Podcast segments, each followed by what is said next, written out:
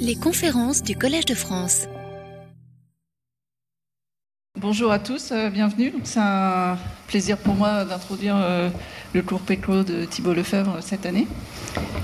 Thibault a soutenu sa thèse en 2019 sous la direction de Colin Guillermo à, l'Université Paris-Sud. Et c'était une thèse qui portait sur la rigidité du spectre des longueurs euh, pour les variétés riemanniennes de courbure négative. Il a obtenu les premiers résultats dans des contextes complètement généraux en dimension quelconque, courbure négative variable, qui démontrent que, euh, euh, je pense qu'on en apprendra plus pendant le cours, mais qui démontrent que euh, le spectre marqué des longueurs euh, détermine la métrique. Euh, cette thèse a été récompensée par le prix de la chancellerie des, de, des universités de Paris. Et puis l'année dernière, Thibault a aussi obtenu le prix Brin du jeune mathématicien.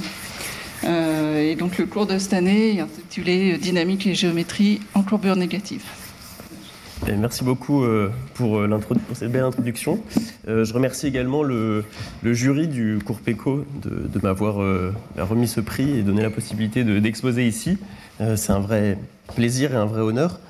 Euh, donc euh, le cours s'intitule. Alors j'ai donné un titre extrêmement vaste au cours en me disant que en 8 heures j'aurais le temps de faire énormément de choses. Et en fait en préparant le cours, je me suis rendu compte que finalement 8 heures c'était assez peu. Donc euh, donc on va, je vais je vais je vais juste à l'instant là vous expliquer un peu ce que je sous-entends par ce titre. Mais le cours sera effectivement essentiellement centré autour de la notion de spectre marqué des longueurs, comme l'a exposé Nalini dans son introduction.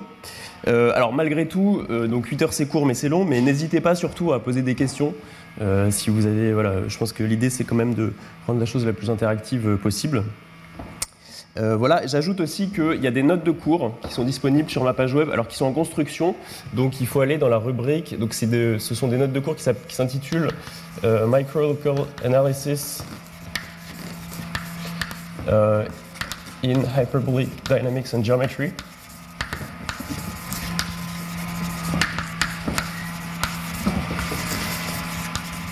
Et donc le, le cours sera euh, essentiellement inspiré sur, enfin basé sur ces notes que vous pouvez trouver sur. C'est sur ma page web, c'est pas sur la page du Collège de France, voilà. Donc vous pouvez aller sur ma page web pour euh, trouver. Donc les, ce sont des notes que je euh, mets au jour, que je mettrai au jour petit à petit.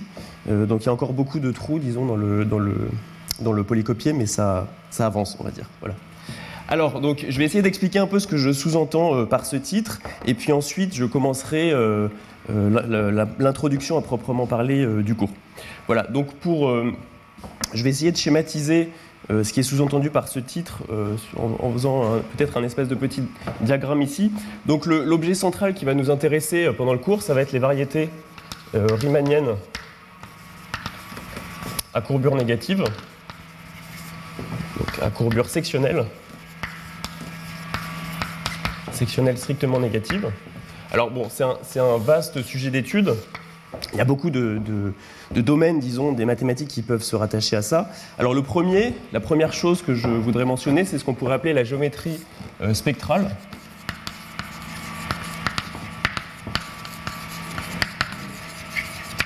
Et alors, qu'est-ce que c'est que la géométrie spectrale? Bah, Une des grandes questions de géométrie spectrale, par exemple, c'est donc quelque chose que euh, Nalini a, expliqué pendant son cours euh, cette année, c'est euh, le problème de euh, comprendre le comportement à haute fréquence, comportement à haute fréquence euh, des fonctions propres du Laplacien.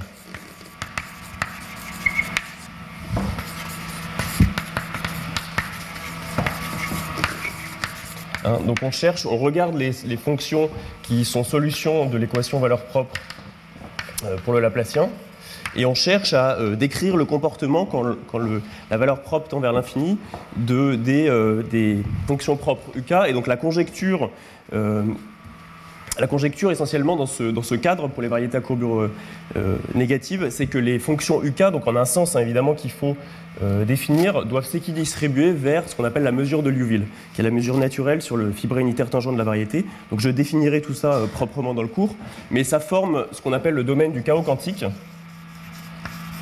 c'est un vaste euh, sujet d'étude, encore très actif, et cette, ce, ce, cette euh, idée que les UK doivent les fonctions propres du Laplacien doivent s'équidistribuer vers la mesure de Liouville, c'est ce qu'on appelle la conjecture d'unique ergodicité quantique. Donc quantum unique ergodicity euh, en bon français. Voilà, alors donc c'est quelque chose qui a été beaucoup traité pendant le cours de, de Nalini, donc je, vais essentiellement peu parler de ça, mais en revanche, dans le même thème de géométrie spectrale, il y a quelque chose qui va nous intéresser et qui est aussi lié aux euh, fonctions propres du Laplacien. C'est alors c'est un thème qui a été popularisé par une question euh, qu'on doit à, Katz, euh, qui est assez célèbre, qui, donc, qui, se résume sous la forme peut-on entendre la forme d'un tambour? La forme Donc c'est une question qui a été euh, formulée par Katz à la fin des années 60. Et alors l'idée sous-jacente derrière cette question, c'est de savoir, c'est de comprendre si le, le, spectre du Laplacien détermine, le spectre du Laplacien, euh, donc du Laplacien pour la métrique riemannienne, détermine la métrique. la question c'est de savoir si le spectre détermine, encode complètement le, la métrique, la donnée de l'espace riemannien sous-jacent. Voilà. Donc c'est une question qui va beaucoup nous intéresser et j'y reviendrai, euh, j'y reviendrai après. Voilà, alors ça c'est un peu le premier, le premier pan, disons, qu'on pourrait rattacher à l'étude des variétés à courbure négative. Le deuxième euh, aspect, c'est un aspect euh, qui est, disons, l'aspect dynamique hyperbolique.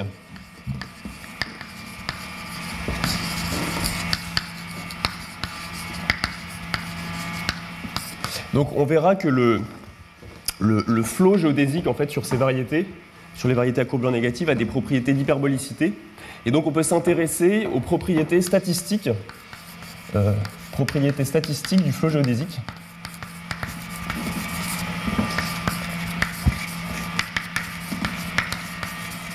En fait, on verra que le flot géodésique sur les variétés à courbure négative, c'est vraiment un prototype de flot, euh, donc c'est ce qu'on appelle un flot anosophe, hein, je définirai tout ça, mais c'est un prototype de flot euh, chaotique. Et donc, on peut s'intéresser aux propriétés de ce flot-là. Hein. Donc, les propriétés statistiques, c'est par exemple l'ergodicité pour euh, la mesure de Liouville, par exemple. Ça peut être aussi le mélange, voire le mélange exponentiel. Donc, il y a beaucoup de questions qui, qui, se, qui se posent autour de ce, de ce flot-là. Et alors, il y a aussi d'autres généralisations de ce flot. notamment, j'espère avoir le temps d'évoquer dans le cours un flot qui étend le flot géodésique, qui s'appelle le flot des repères. Donc c'est un flot qui n'est plus, alors lui qui n'est plus euh, euh, hyperbolique, mais qui est seulement partiellement hyperbolique. Mais c'est pareil, comprendre les propriétés statistiques du flot des repères, c'est une question aussi très importante. Et en fait, le flot des repères des variétés à courbure euh, sectionnelle strictement négative, c'est un prototype d'un flot qu'on appelle partiellement hyperbolique, qui est aussi un, très vaste sujet d'étude. Voilà. Et alors pour étudier ces propriétés statistiques, il y a une théorie assez récente, enfin récente, donc, qui a connu un, grand succès ces 20 dernières années, qui s'appelle la théorie des résonances de Polycott-Ruel.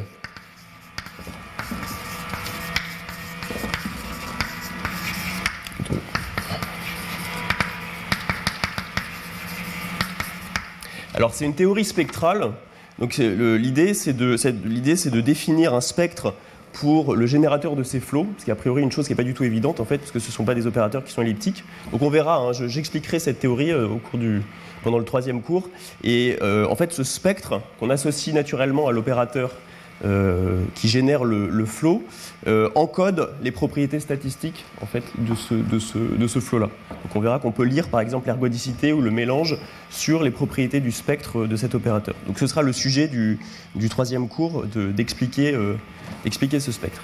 Voilà. Alors, en fait, ce qu'on va faire dans le cours, c'est se servir, disons, de ces outils-là pour étudier une troisième question, qui est donc un, ce qu'on pourrait appeler un, troisième domaine d'étude rattaché aux variétés à courbure négative, et qui est ce qu'on appelle la rigidité euh, géométrique.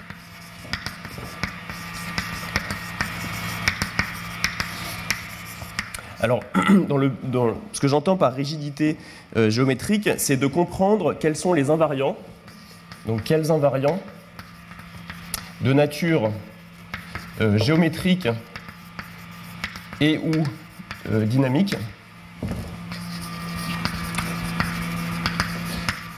euh, encodent, donc déterminent la métrique, l'espace riemanien sous-jacent. Voilà, alors donc ça va être le but essentiellement du cours, de comprendre quel est le, quel, bon invariant on peut définir pour ça. Donc cet invariant, ça va être le spectre, ce qu'on appelle le spectre marqué des longueurs.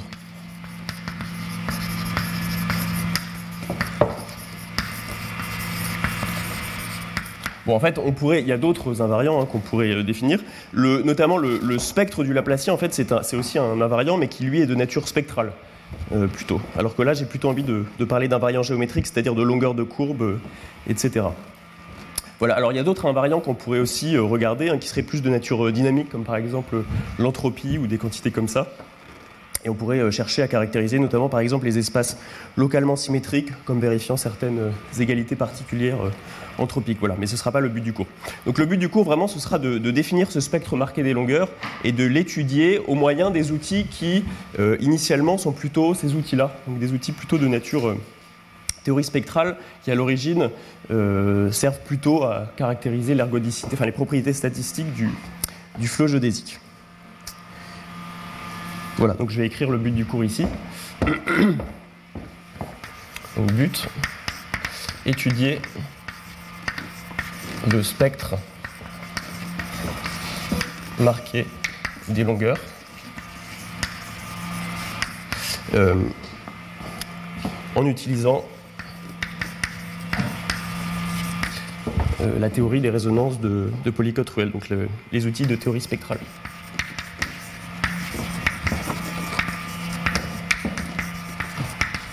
Spectrale décrivant les propriétés statistiques du flot.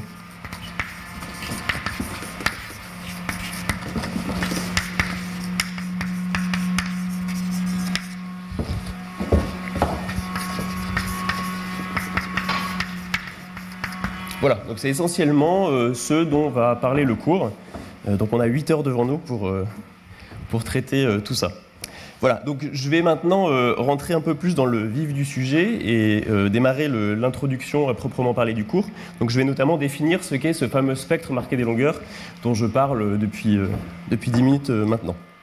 Voilà, donc on va commencer par une première partie qui sera donc l'introduction. Et j'énoncerai ensuite à la fin le, plan du cours. En fait, le but de mon introduction sera à la fin d'énoncer un théorème et le plan du cours sera essentiellement le plan de, la preuve de ce théorème et ça nous occupera, ça nous occupera pendant 8 heures. Voilà, donc je vais commencer l'introduction.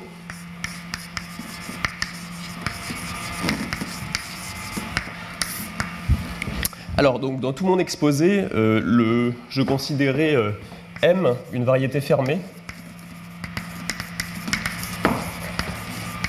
Donc fermé pour moi, c'est compact euh, sans bord.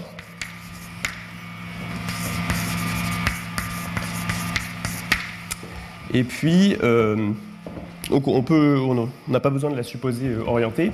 Et je vais noter comme ça, met avec un symbole strictement euh, négatif, l'ensemble des métriques à courbure négative sur euh, grand M.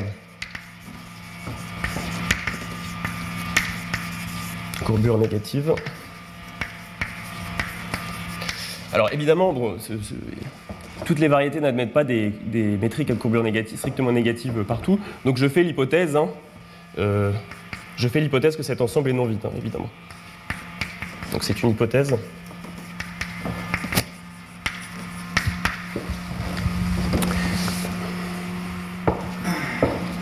Voilà. Alors donc il y a une action. Donc si je note euh, diff 0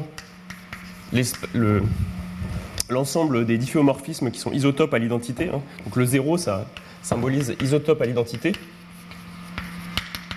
Il y a une action naturelle évidemment des, des difféomorphismes sur l'espace des métriques à courbure négative. Hein qui tout simplement euh, l'action par, euh, par tirer en arrière. C'est-à-dire que si je me donne une métrique G et un difféo phi, je peux agir, euh, donc je peux agir par phi étoile de G, le tirer en arrière de, la métrique G par le difféomorphisme phi.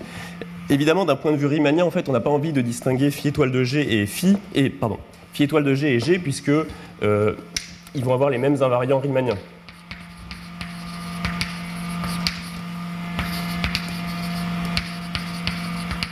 Donc le, véritable, si vous voulez, le, véritable objet qui nous intéresse, en fait, c'est plutôt l'espace des classes d'isométrie, c'est-à-dire ce qu'on va noter grand M comme ça, qui est en fait l'espace des métriques euh, à courbure négative, quotienté par euh, cette action du groupe euh, des difféomorphismes, qui sont isotopes à l'identité. Donc c'est ce qu'on peut appeler un espace de module. Alors attention parce que ici évidemment comme on prend toutes les métriques à courbure négative sur la variété, c'est tout de suite un espace qui est de dimension infinie. Donc si on, se restreint par exemple, si M est une surface euh, disons de genre plus grand que 2, supérieur ou égal à 2, et qu'on se restreint aux métriques à courbure constante égale à moins 1, l'espace qu'on obtient ici, c'est l'espace de Teichmüller qui, lui, est de dimension finie, qui est de dimension 6G-6, si G le genre de la surface. Mais ici, comme on autorise les métriques à avoir une courbure variable, non constante, euh, l'espace est tout de suite de dimension infinie. Donc, euh, voilà, et c'est ce qu'on appelle l'espace des classes d'isométrie.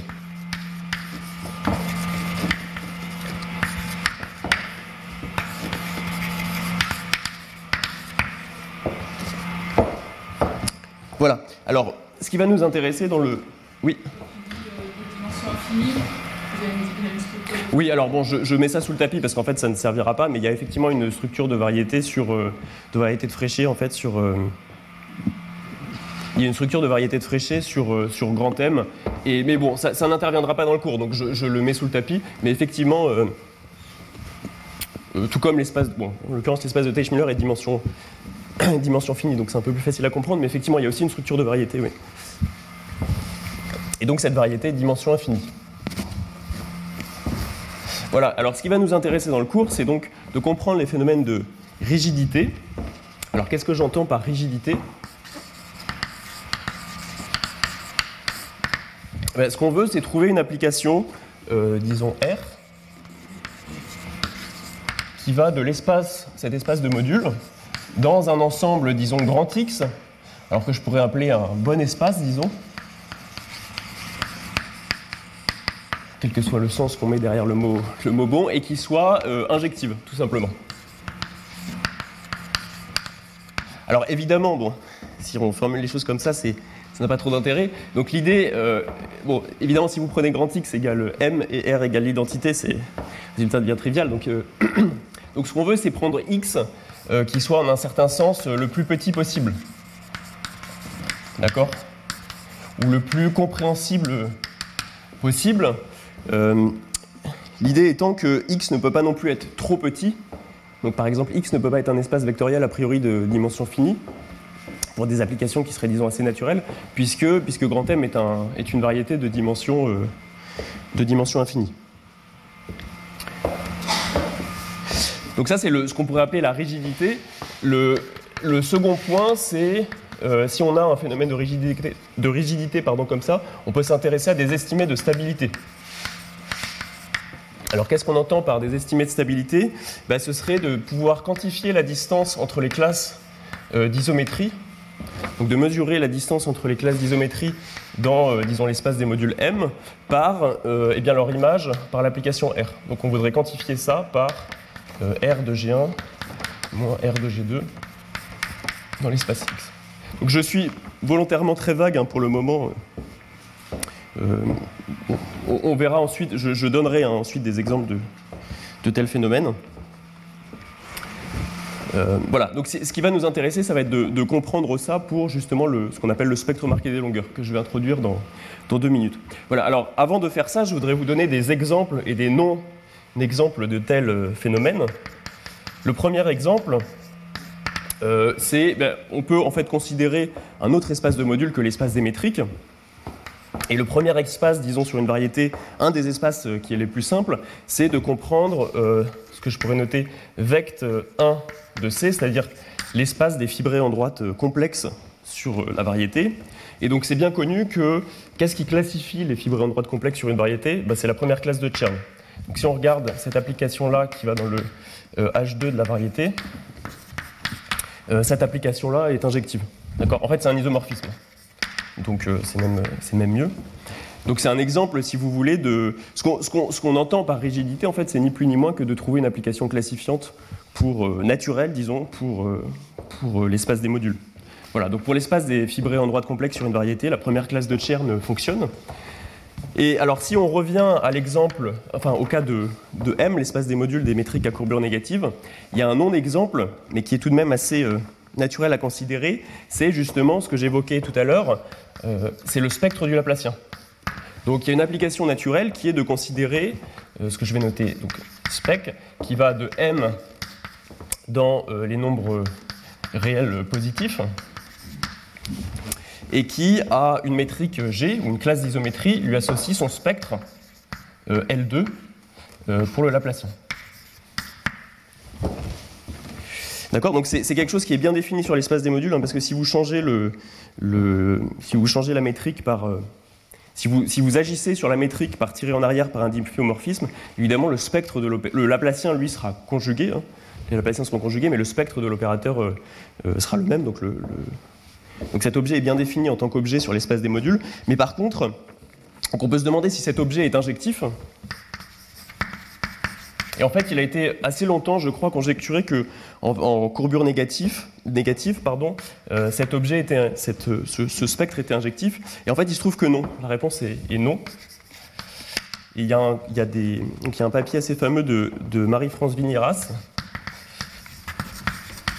de 1980, je crois, qui euh, montre que l'on peut construire des surfaces hyperboliques, en fait, qui sont isospectrales, donc qui ont même spectre du Laplacien, mais qui ne sont pas isométriques je vais l'écrire ici. Il existe des surfaces euh, hyperboliques,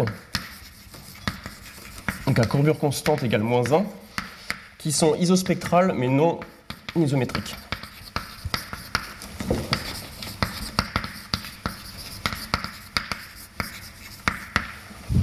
Donc le spectre du, ce, que, cela dit, c'est que le spectre du Laplacien n'est pas un invariant assez puissant pour euh, contraindre la géométrie de l'espace en fait.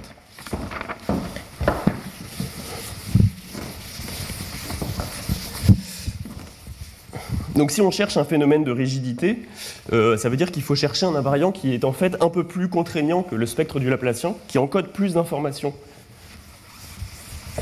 euh, sur la métrique que le spectre du Laplacien, et c'est là que intervient justement ce spectre marqué des longueurs, que je vais définir euh, tout de suite. Voilà, alors donc le spectre marqué des longueurs,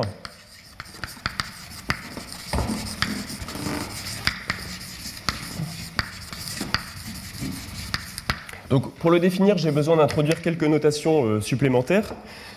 Donc, je vais noter grand C, euh, l'ensemble des classes d'homotopie libre sur la variété euh, grand M.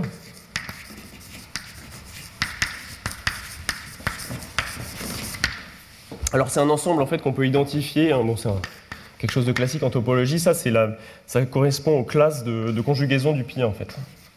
Classe.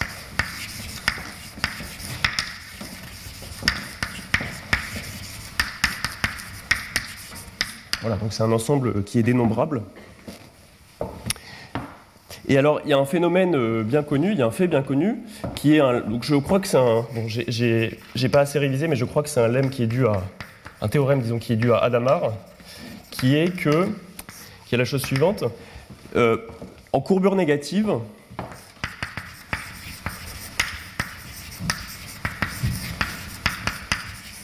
il existe une unique euh, géodésique. Il existe une unique géodésique fermée par classe de motopie libre.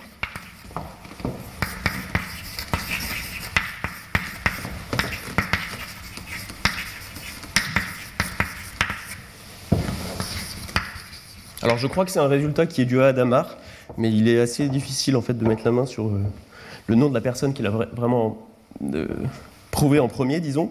Mais donc le, dessin qu'il faut avoir en tête, hein, c'est que si vous, par exemple, vous considérez une surface de genre 2, euh, disons munie d'une métrique à courbure négative, euh, vous pouvez regarder par exemple l'ensemble des classes d'homotopie libre petit c qui s'enroulent une fois autour de cette partie centrale, hein. donc les courbes euh, qui font ça par exemple. Et ce que dit le lemme, c'est qu'il existe une unique géodésique, la métrique G est fixée hein, bien sûr sur cette surface, et donc il existe une unique géodésique dans la classe petit c qui est, qui est périodique. Voilà. Donc c'est ce que je vais noter, cette géodésique, je vais la noter gamma G, indice C. En fait, il se trouve que c'est euh, le minimiseur de la longueur des courbes dans la, dans la classe d'homotopie libre. En fait. C'est une façon, c'est une façon d'ailleurs de le, de le démontrer. Voilà, donc à partir de là, on peut définir le spectre marqué des longueurs. Alors, je, comme c'est un mot assez long, enfin c'est une terminologie assez longue et qui reviendra souvent. Je vais l'abrévier SML, spectre marqué des longueurs. Et le spectre marqué des longueurs, c'est tout simplement l'application que je vais noter grand L, qui va de l'espace des modules dans euh, l'espace des suites indexées par euh, grand C, par l'espace des classes de motopie libre. Et alors, à, donc à G, à une métrique G, à une classe, euh, une classe d'isométrie, j'associe eh la longueur de ces courbes, des courbes géodésiques périodiques indexées par l'homotopie. C'est-à-dire j'associe, à la métrique G, j'associe une suite et cette suite, c'est la suite qui a une classe d'homotopie libre associe la longueur euh, de, du représentant géodésique dans cette classe.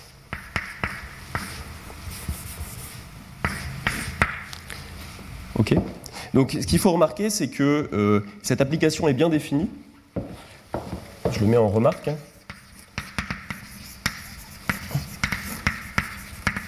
Cette application est bien définie parce que ici, euh, l'espace grand M, c'est l'espace des métriques à courbure négative quotienté par les difféomorphismes qui sont isotopes à l'identité. ça veut dire que si vous prenez deux représentants différents, ils diffèrent par un difféomorphisme qui est isotope à l'identité. Et donc l'action de ce difféomorphisme sur les classes de homotopie libre en fait, est, triviale. Parce qu'on pourrait imaginer que si on prend un difféomorphisme qui n'est pas isotope à l'identité, il s'amuse à permuter en fait, les classes de homotopie libre, auquel cas, euh, évidemment, euh, ben, le, spectre marqué des longueurs serait, serait changé. Donc ici, ce n'est pas le cas, puisqu'on se, on quotiente seulement par les difféomorphismes qui sont euh, isotopes à, à l'identité.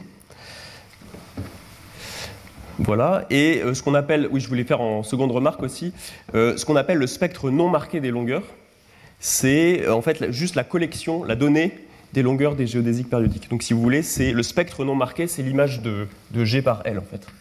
Spectre non marqué. Euh, donc le spectre marqué des longueurs, c'est tout simplement L euh, de G. C'est l'ensemble, si vous voulez, L de G. D'accord C'est la collection des, longueurs des géodésiques euh, périodiques. Voilà, et alors ce qui va nous intéresser pendant ce cours, c'est donc la conjecture de rigidité du spectre marqué des longueurs, c'est-à-dire on va chercher à montrer que ce spectre marqué des longueurs est une application injective. Alors on ne le montrera pas en toute généralité, mais on le montrera dans un cadre, on montrera une version locale de, cela. Et donc cette euh, conjecture de rigidité du spectre marqué des longueurs, c'est ce qu'on appelle la conjecture de Burns-Katok, que je vais énoncer euh, tout de suite.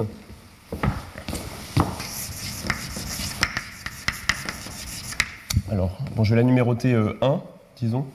Parce qu'il y en a une, deux, enfin, il y en a une deuxième qui n'est pas de Burns-Katok, mais que, j'énoncerai, une conjecture que j'énoncerai ensuite.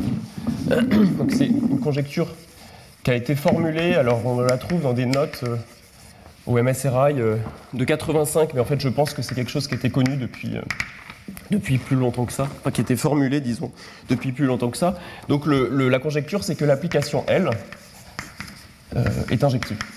Voilà, donc en d'autres termes, je vais le reformuler de, de manière peut-être plus compréhensible. Autrement dit, Euh, si on prend deux métriques, G, G' à courbure négative, telle que euh, donc G, G' ont même longueur des géodésiques dans chaque classe de motopie libre, euh, alors il existe phi, un difféomorphisme isotope à l'identité,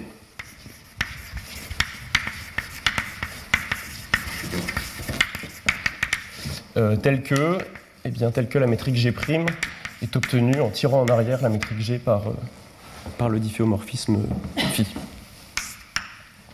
Voilà, donc c'est ce qu'on appelle la conjecture de, Burns-Katok. Alors c'est lié à un autre problème euh, que je voudrais juste évoquer rapidement, qui est ce qu'on appelle lié au minimal filling problème de Gromov, problème de remplissage minimum.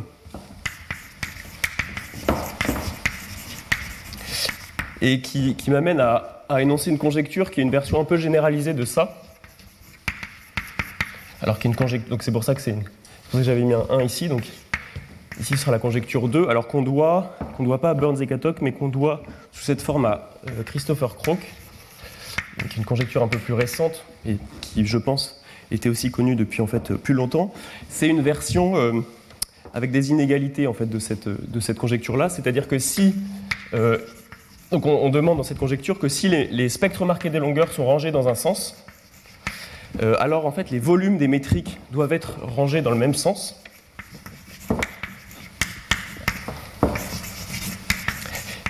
Et on demande que le cas d'égalité des volumes, donc avec égalité des volumes, des volumes, euh, si et seulement si, eh bien les métriques sont, isométriques. Donc si et seulement si euh, G' est égal à, à phi étoile de G. Donc cette conjecture est plus générale, hein, parce que si, évidemment, si vous avez, euh, si vous avez ceci, comment dire, bah, cette conjecture implique, implique celle-là, évidemment. Donc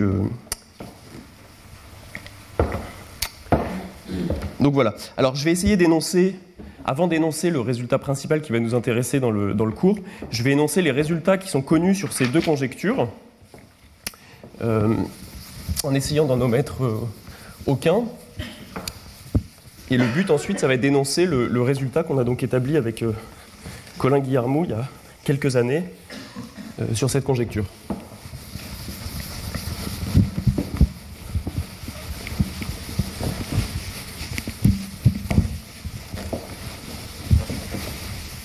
Alors, est-ce qu'il y a déjà des questions euh, jusque-là?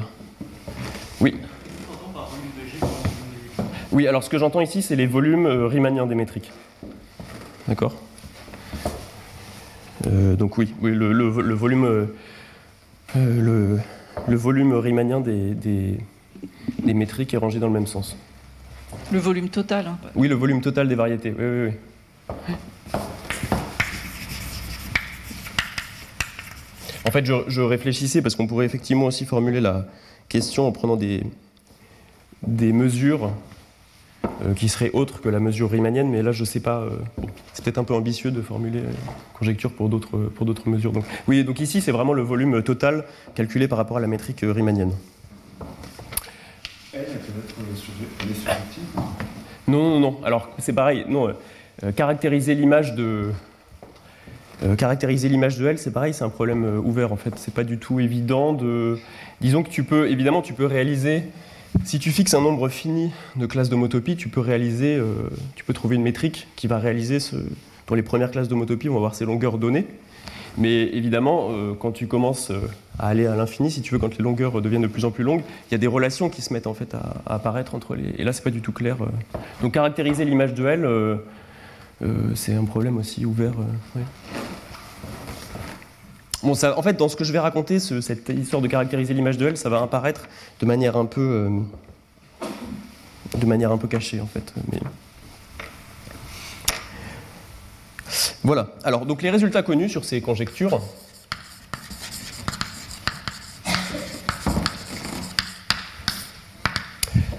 Donc déjà, on va commencer par la conjecture 1. Alors le, tout premier euh, article qui donne un résultat positif en faveur de cette conjecture, c'est un article de Katok euh, de 88 qui résout le problème dans le cas où euh, G et G' sont dans la même classe conforme. En fait, c'est un argument qui est assez, euh, qui est très élémentaire, hein, qui, essentiellement ne repose euh, sur pas grand-chose, qui repose juste sur l'inégalité de Cauchy-Schwarz essentiellement, mais qui est assez astucieux et qui démontre la conjecture dans le cas où les métriques sont, euh, sont dans la même classe conforme. Donc évidemment, le cas difficile, en fait, c'est le cas où les métriques ne sont pas dans la même classe conforme. Et alors, c'est un fait remarquable que, en fait, la conjecture a été démontrée par, indépendamment par Croc et Otal euh, en, donc la même année, en 1990, dans le cas où la dimension de la variété est 2. Donc pour les surfaces, la conjecture est connue en fait. Donc c'est un. Alors il se trouve que fait, les, bon, les deux preuves sont assez euh, semblables, disons, euh, en idée, mais il se trouve qu'elles reposent fondamentalement sur la dimension 2. Et donc, donc la généralisation à la dimension plus grande n'est pas du tout évidente. Et en fait, ce qui va nous intéresser justement dans ce cours, ça va être de comprendre le cas de, la dimension euh, plus grande. Voilà, je mentionne au passage qu'en en fait, on est en train de travailler en ce moment avec euh, Colin Guillermo et Gabriel euh, Paternin à étendre ce résultat-là au cas où les métriques G et G' ne sont plus à courbure négative, mais sont simplement anosophes. Et en fait, on arrive, bon, c'est un travail qu'on est en train de décrire, mais en fait, on arrive à généraliser ce cas-là au cas des métriques anosophes. Alors, la condition anosophe, je, je l'introduirai dans le cours prochain.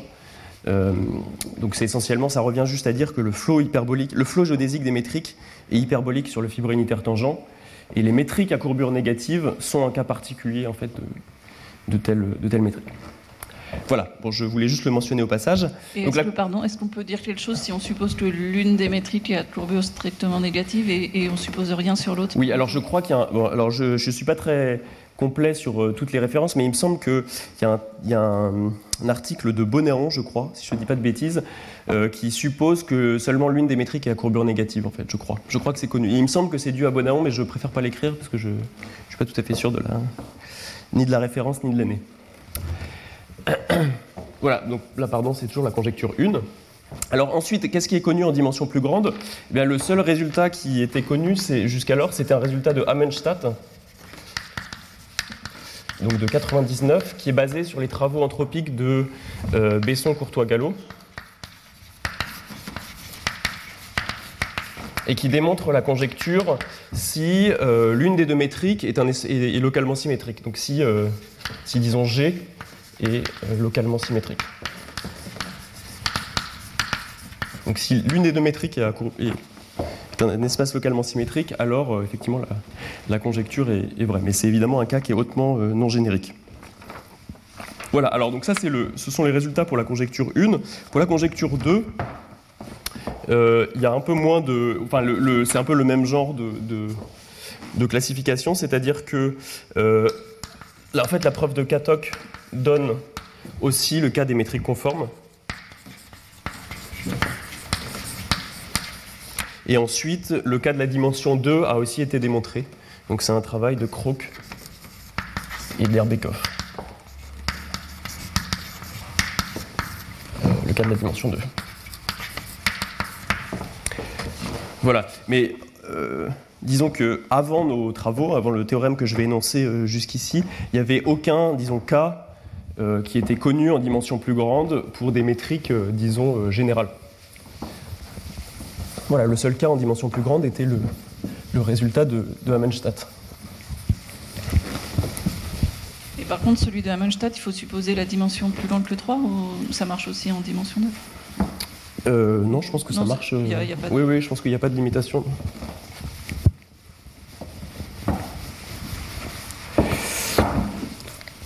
Voilà, alors je vais énoncer maintenant le, donc le théorème. Alors c'est un théorème un peu long.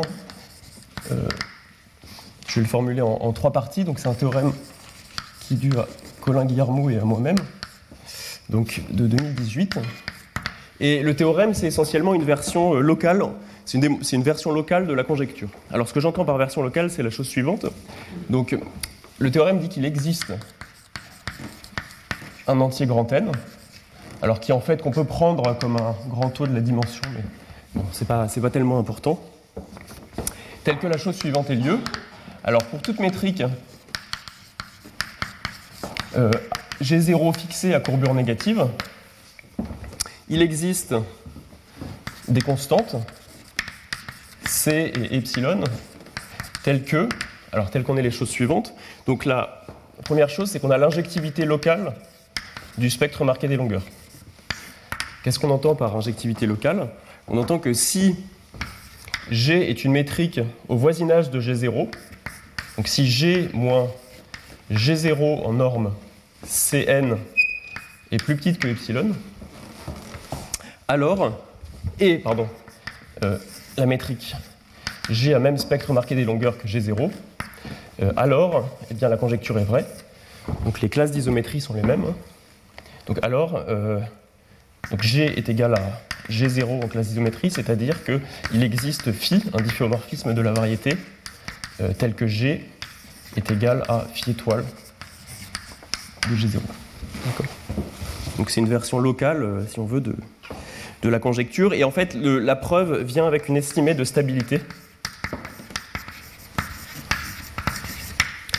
C'est-à-dire que euh, si on suppose, donc si on fait la même hypothèse, hein, donc c'est-à-dire- oui, j'ai pas fait le dessin ici, mais on, a fixé la métrique G0 et on se donne en fait une petite boule de rayon euh, epsilon autour de G0 dans la topologie CN et on prend une métrique G qui est, là-dedans. Voilà. Ce qu'on montre, c'est donc que si le- les spectres marqués sont les mêmes, alors en fait les, métriques sont, isométriques. Voilà, et donc l'estimée de stabilité, c'est euh, de dire la chose suivante, c'est que si les métriques sont proches encore, donc si on est dans la même boule, euh, alors on peut contrôler euh, la distance entre les classes d'isométrie. Donc il existe un diffio phi tel que la distance de phi étoile de G à G0. Alors en une certaine topologie qui est bon, c'est pas très important, mais la façon dont je le formule, ça va être en topologie H-1,5, mais c'est pas très important. Euh, c'est contrôlé par une constante fois le ratio des spectres marqués des longueurs.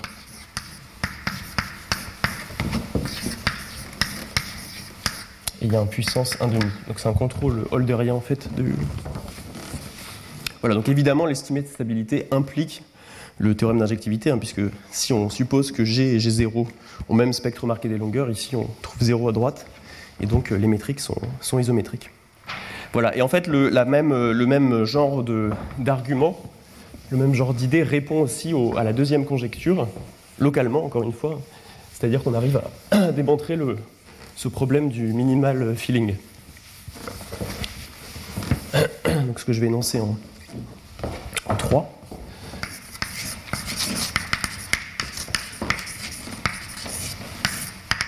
Alors encore une fois, il faut supposer que les métriques sont proches. Et euh, donc si les métriques sont proches et que le spectre marqué des longueurs de G est plus grand que celui de G0, alors les volumes sont rangés dans le même ordre. Le volume de G est plus grand que le volume de G0, euh, avec égalité, si et seulement si, avec égalité des volumes, si et seulement si les métriques sont isométriques. Donc G est égal à G0. Voilà. Bon, c'est un long théorème, euh, beaucoup de résultats que, que j'ai mis là-dedans. Euh, je voudrais faire quelques remarques euh, dessus. Donc, le, bon, c'est un travail qu'on a fait à l'origine avec euh, Colin Guillermo, mais en fait, ça a été étoffé après par pas mal d'autres travaux. Donc, je, je renvoie aussi, euh, donc voir aussi les travaux avec euh, Knipper, Gerhard Knipper, euh, Sébastien Guezel et euh, Yannick euh, Guedes-Bontonneau. Donc, qui sont des versions, disons, plus ou moins généralisées de, ces résultats-là. Notamment, je, précise ici, donc ce qu'on a fait avec Yannick Bontonneau, c'est deux choses. D'une part, en fait, on a démontré que euh, l'entier grand N, bon, j'ai énoncé le théorème sous cette forme parce qu'on le démontrera en fait sous cette forme, mais en fait, l'entier grand N, on peut le prendre indépendant de la dimension, et on peut même, on a montré qu'on peut même prendre grand N égale 3 plus euh, delta, pour n'importe quel delta euh, positif. Voilà, donc on arrive en fait vraiment à se débarrasser de l'hypothèse de, enfin, le- que, que le entier grand N ne dépend pas de la dimension. Et la deuxième chose aussi qu'on a faite, c'est de généraliser ce résultat-là au cas non compact où euh, la variété admet des cusps hyperboliques en fait. Donc, euh, donc conjecture euh, vraie. Donc, euh, on a démontré la rigidité si la métrique admet des cusps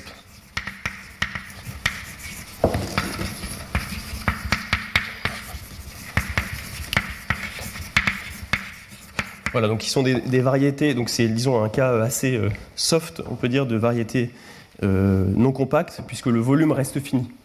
Euh, mais malgré tout, en fait, on verra que la preuve de ce théorème repose sur des outils analytiques, et notamment sur l'analyse microlocale. Et donc ici, il s'agit de faire de l'analyse microlocale sur des variétés qui sont euh, non compactes. Et alors, euh, c'est quelque chose qui est beaucoup plus dur. Voilà, donc on, parle, je voulais le mentionner, mais on ne parlera pas du tout de, variétés non compactes dans le cours. Voilà donc à peu près le, genre de résultat qui va nous intéresser. Et donc le plan du cours, euh, en fait, est assez naturel. Le plan du cours va suivre essentiellement les étapes de démonstration de cette preuve. Donc la première partie du cours, ça va être de comprendre ce qu'on appelle le problème euh, linéarisé, qui est la version, disons, la plus euh, gentille de la conjecture. Alors le, le problème linéarisé, c'est de se demander si on a une famille à un paramètre de métrique qu'on peut, peut noter GS, disons, si ces, métriques ont même spectre marqué des longueurs. J'ai une famille, si vous voulez, j'ai une déformation continue de ma métrique, elles ont toutes même euh, spectre marqué des longueurs. Alors la conjecture doit dire que euh, il existe une isotopie phi S euh, telle que eh bien, G0 est égal au tiré en arrière de GS par, par cette isotopie. D'accord. Donc ça, c'est ce qu'on pourrait appeler le problème linéarisé. On va voir que ça revient à caractériser, à montrer l'injectivité d'un certain opérateur linéaire. Et cette partie-là, donc c'est ce qui va nous occuper dans les deux premiers cours essentiellement. Ça repose beaucoup sur des arguments de géométrie en courbure négative et de dynamique hyperbolique. Donc les deux premiers cours seront beaucoup centrés euh, autour de ces outils-là. Hein, donc je devrais introduire un certain nombre de notions qui ont trait notamment à la géométrie à la dynamique euh, hyperbolique sur le fibre unitaire tangent des, variétés. Et euh, la deuxième partie du cours, donc, qui nous prendra les quatre dernières heures, sera le problème non linéaire. Et alors le problème non linéaire, ça consistera en fait à tout simplement à démontrer la, preuve de ce théorème, donc preuve du théorème. Et alors cette partie-là sera beaucoup plus analytique. Donc la seconde partie du cours euh, reposera essentiellement sur des arguments d'analyse microlocale et euh, de dynamique hyperbolique aussi.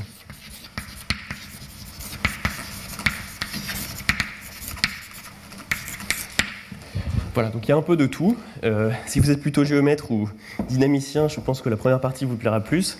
Et si vous êtes plutôt analyste, les, quatre dernières heures seront plutôt, plutôt pour vous a priori.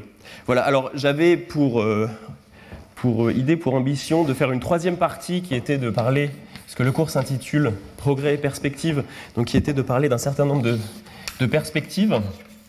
Mais euh, je me rends bien compte que le temps file à une vitesse qui, je pense, m'empêchera de parler de, perspective ici. En fait, je voulais notamment, dans cette, je vais le dire oralement, mais dans cette troisième partie, montrer comment les outils qu'on développera pour attaquer cette question-là peuvent aussi servir pour démontrer euh, l'ergodicité du flot des repères. Donc, mon... Donc, si on a le temps, on essaiera de parler d'ergodicité du flot des repères et notamment d'un travail récent euh, donc on a fait en collaboration avec euh, Mirelo Tsekic, Andrei Moroyanou et Uwe Zemmelmann qui démontrent l'ergodicité du flot des repères des variétés à courbure négative euh, de dimension paire. Voilà. Bon. Les outils essentiellement pour faire ça seront les outils qu'on développera pour, euh, pour attaquer ce théorème, mais je doute qu'on ait le, temps de le faire. Voilà, donc vous avez à peu près le, plan du cours et le théorème qu'on cherchera à, montrer. Est-ce qu'il y a des questions jusqu'ici? Oui. Ah, euh, GS, c'est tout simplement, on part d'une métrique euh, G0, disons, ok, et on, prend un chemin à un paramètre de métrique. C'est juste une déformation continue. Pardon? On reste à côté G0, c'est ça Voilà, voilà, c'est ça, oui. C'est ça. C'est pas vraiment linéarisé, là, c'est déjà un petit. Enfin, ce que tu appelles linéarisé, c'est le long d'un chemin, en fait. Ce que j'appelle linéarisé, c'est que ce, ce pro on appelle ça le problème linéarisé parce que, euh, en fait, on va voir que ce problème se ramène tout simplement à montrer l'injectivité de la différentielle de l'application euh, grand L. C'est juste, euh, c'est ce que je vais expliquer là à l'instant. Donc, ce qu'on va chercher à montrer dans cette première partie, c'est à montrer l'injectivité justement de la différentielle de l'application grand L. Bon, que ce soit une métrique ou une fonction, ça ne change pas grand-chose. Et sur une variété fermée, une façon de le faire, c'est donc si, une si ça c'est ma variété, on recouvre la variété par des cartes par nombre fini de cartes, d'accord Et sur un ouvert U, donc euh, si c'est une fonction ou une métrique, euh, on la rapatrie dans Rn, d'accord Et là, on calcule la norme Cn dans Rn, tout simplement. C'est juste. Euh, il n'y a aucun. Disons que, évidemment, ça dépend d'un certain nombre de choix quand on fait ça, mais la variété étant compacte, en fait, on peut montrer que, ça, que la norme Cn, toutes les normes Cn qu'on calcule sont équivalentes à la fin, en fait, donc il n'y a, pas de, a pas de problème. Ok, alors donc on va attaquer la première partie du cours qui va être justement de comprendre ce problème euh, linéarisé.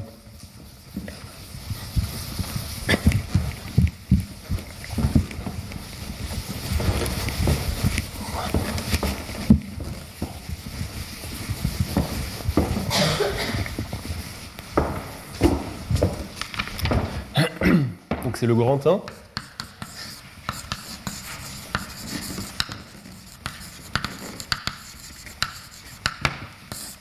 Voilà, et je vais faire une, première section qui sera une section d'introduction. Donc ce sera la section 0, euh, disons, euh, introduction.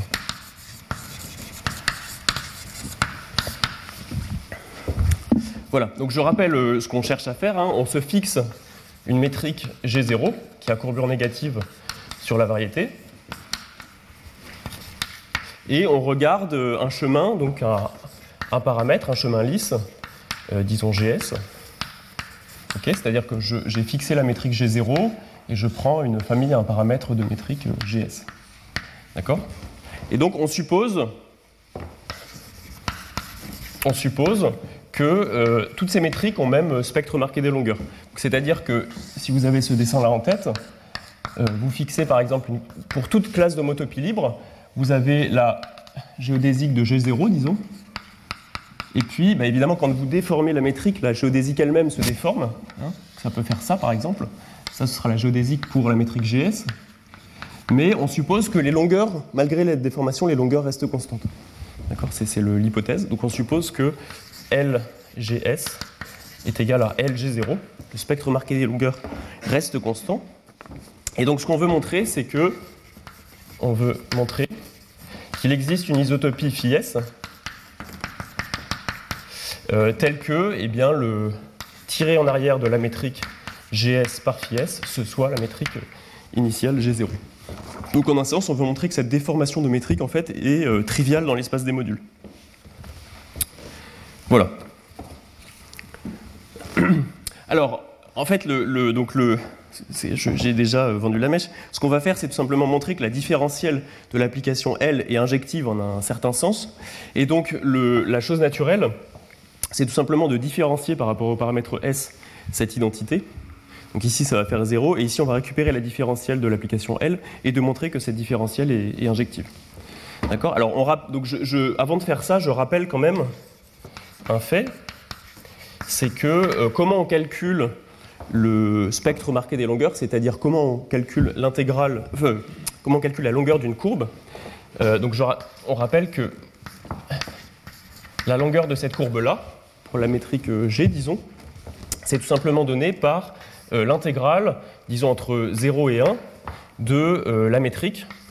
Alors il faut prendre un paramétrage. je prends n'importe quel paramétrage de, de la géodésique, et c'est l'intégrale de la métrique à la puissance 1,5. D'accord hein Ou gamma, c'est un paramétrage. Gamma est un paramétrage de la géodésique euh, gamma G de C. D'accord Pas forcément par longueur d'acre. Donc ici, euh, je, je fais ça de manière avec un paramètre, hein, donc j'ajoute un S partout. Alors évidemment, si j'ajoute un S partout, comme la courbe elle-même dépend du paramètre S, le, là je vais avoir une famille en fait de paramétrage de la, de la géodésique. Hein. D'accord? Voilà, et donc ce que je vais vouloir faire, c'est différencier ceci par rapport au paramètre S. Et évidemment, j'ai supposé que ceci était constant le long de ma déformation. Donc la différentielle va faire 0. Donc il faut que je calcule la dérivée de ça par rapport au paramètre S. Mais alors vous voyez que quand je calcule la dérivée de cette quantité par rapport au paramètre S, il y a deux choses en fait qui varient. Il y a d'une part la métrique elle-même qui varie, et d'autre part, il y a la courbe elle-même en fait qui varie. D'accord? Puisque quand je bouge la métrique, la géodésique elle-même bouge.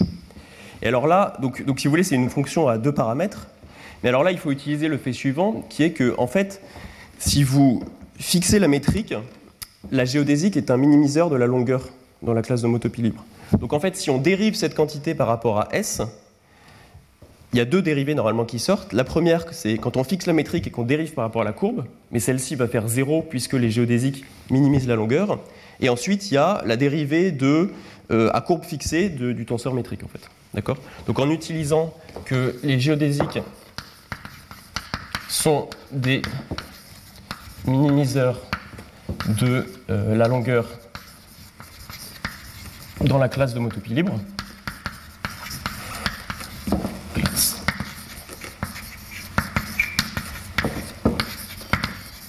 On trouve que si je différencie cette quantité par rapport à S,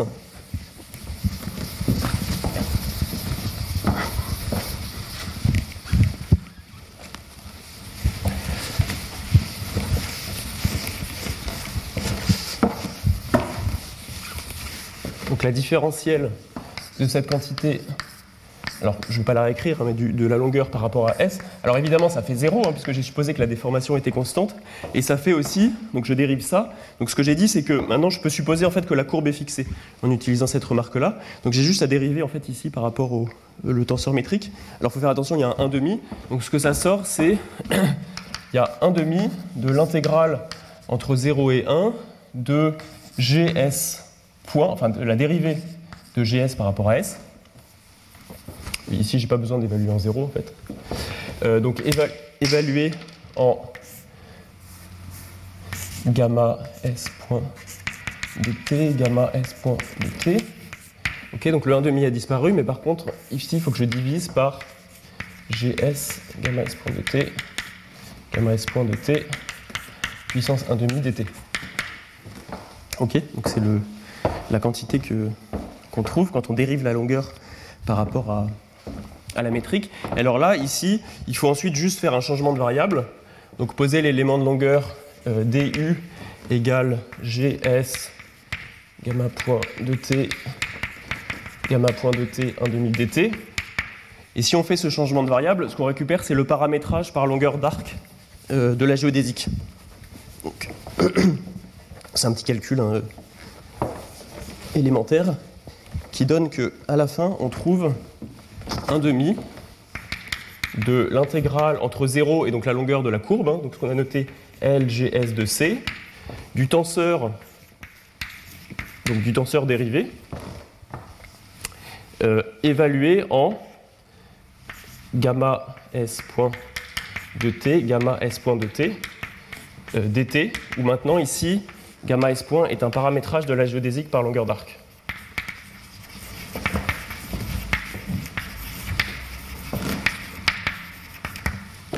alors cette quantité, je vais vouloir la réécrire comme.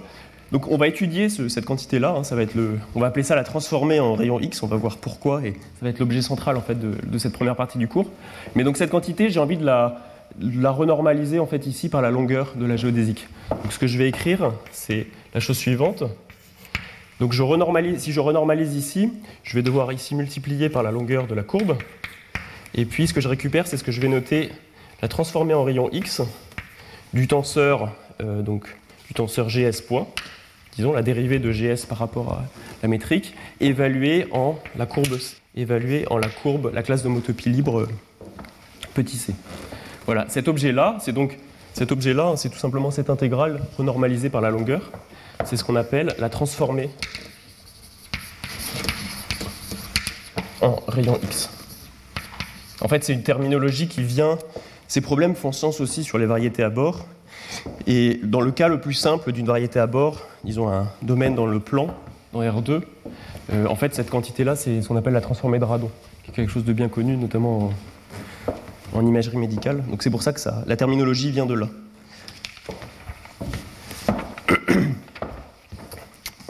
Voilà, alors je vais définir proprement ce qu'elle a transformé en, rayon X. Je vais réécrire euh, ça ici. Et en fait, vous voyez que là, j'ai parlé.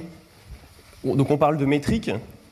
Donc, GS point ici est tout simplement la, la dérivée d'une famille à un paramètre de métrique. Donc, en fait, c'est un tenseur symétrique sur la variété qui est un tenseur symétrique d'ordre 2. C'est-à-dire qu'il mange deux paramètres. Mais en fait, on peut donner cette définition, on peut définir la transformer en rayon X de manière beaucoup plus générale pour des tenseurs euh, qui seraient de degré euh, quelconque. Donc c'est ce que je vais faire ici sans, euh, sans perte de généralité. Donc, je suppose toujours hein, évidemment que la métrique euh, G est fixée et à courbure négative. Et donc ce qu'on définit comme la transformée en rayon X, pour les tenseurs symétriques d'ordre M, c'est l'application, alors qu'on note I indice M et puis indice petit g pour faire référence à la métrique, c'est l'application qui va donc des tenseurs symétriques d'ordre M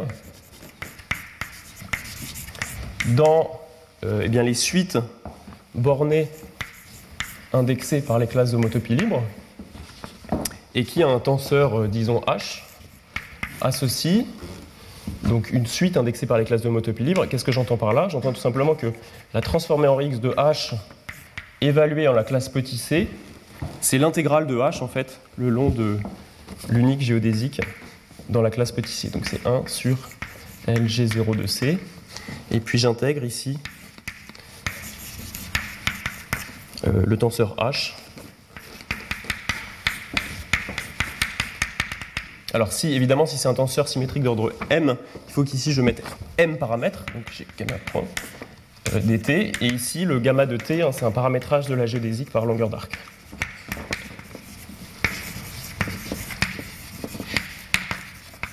Voilà, donc le dessin qu'il faut avoir en tête, c'est, encore une fois, vous avez votre surface, par exemple, ou votre variété de dimension plus grande, vous fixez une classe de motopie libre petit c, dedans il y a une unique géodésique périodique euh, gamma g de c, et vous intégrez le tenseur tout simplement le long de, le long de la géodésique gamma g de c. Voilà, c'est tout simplement ça.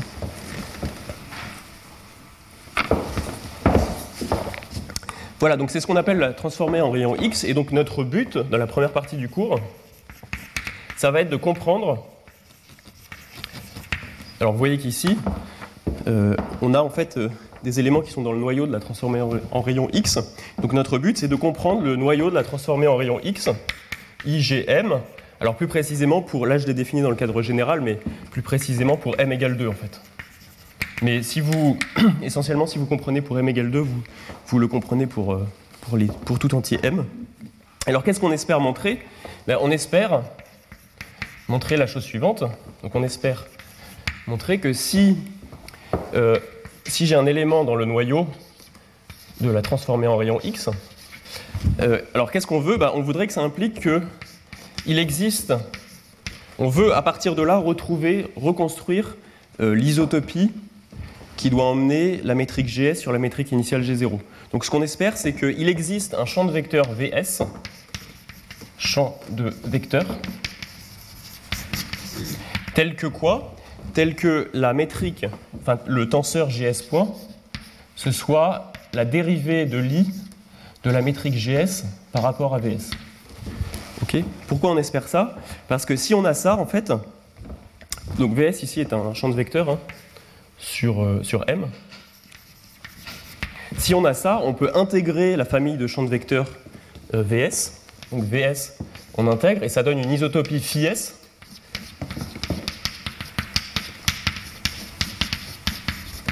Et par construction, en fait, euh, si vous avez cette identité-là, en fait, vous avez automatiquement que par construction, phi s étoile de gs, c'est euh, g0. D'accord?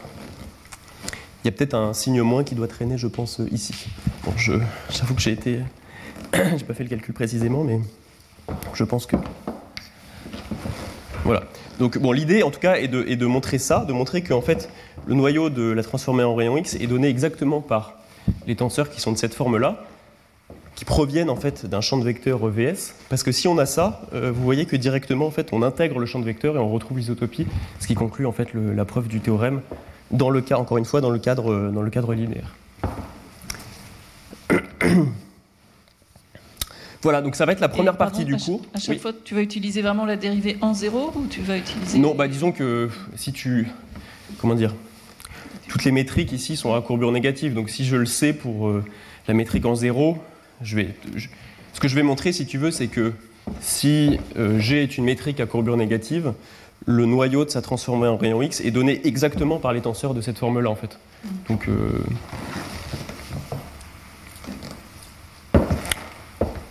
Donc ce que je veux dire, c'est que les outils qu'on va utiliser pour euh, G0 donnent aussi pour, pour GS évidemment. Il n'y a pas de. Voilà, donc ce qui va nous occuper dans les trois prochaines heures, disons, ça va être de montrer l'injectivité, en ce sens-là, de euh, la différentielle du spectre marqué des longueurs. C'est-à-dire de comprendre euh, le noyau de la transformée en rayon X. Alors, avant de faire ça, donc là, on va devoir euh, introduire un certain nombre d'outils.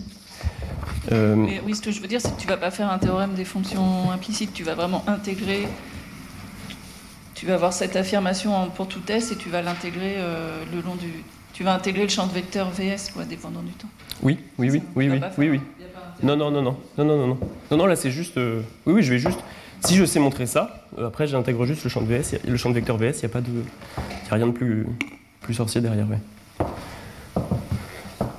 Ah, euh, on va démontrer ce théorème dans les trois prochaines heures, disons. Alors ça repose sur un certain nombre d'outils. En fait, ce qui se passe essentiellement, ce qu'on va voir, c'est que l'objet central qui est caché derrière, c'est en fait la dynamique et la géométrie, non pas sur la variété M, mais sur son fibré unitaire tangent. L'objet central là-dedans, c'est la compréhension du flot géodésique de la variété. Et le flot géodésique ne vit pas sur la variété elle-même, mais vit sur son fibré unitaire tangent. Donc c'est ce qu'on va étudier dans, les, disons, dans la prochaine heure.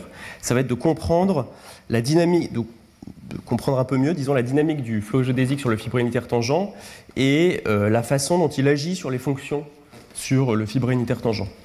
Voilà, donc ça va être la première partie, disons, la première section de cette première partie. On va parler du fibré unitaire tangent. Alors, je vais, bon, je, je vais euh, énoncer un certain nombre de choses qui sont, je pense, assez bien connues peut-être par euh, beaucoup d'entre vous, mais je pense que malgré tout, c'est important de les, les mentionner, notamment pour, pour la bonne euh, compréhension. Et peut-être aussi des choses qui sont un peu moins connues, notamment, on va étudier l'identité de Pestov, qui est un- une identité de, une identité intégrale en fait qui apparaît de manière cruciale dans cette dans l'injectivité de cette transformée en rayon X et c'est peut-être quelque chose qui est un peu moins euh, connu. Voilà, mais alors ce que je vais commencer par faire, c'est rappeler un peu de géométrie du fibre unitaire tangent. Donc ce sont des choses assez bien connues. Alors il y a un très bon, euh, pour, bien comprendre la géométrie sur le fibre unitaire tangent, il y a un très bon livre de Gabriel Paternin, dont je me permets de faire la pub ici, euh, qui explique très bien ça. Donc ce que, je vais raconter là, en fait, est, essentiellement basé sur, le premier chapitre de son livre. Ok, alors qu'est-ce que le fibre unitaire tangent? Donc c'est l'ensemble des points. La métrique évidemment est fixée sur la variété à partir de maintenant. C'est l'ensemble des points x de base et des vecteurs v dans le fibre unitaire tangent, euh, tel que la norme de v calculée pour la métrique g est égale à 1. D'accord? Bon, C'est un objet. euh, c'est un objet assez euh, basique. Et c'est un donc évidemment c'est un fibré en sphère au-dessus de la variété M. Hein, C'est un fibré en sphère et je vais noter ici euh, grand pi la, projection sur la, sur la variété. Euh, alors je vais noter, donc on va noter phi t, le flot géodésique.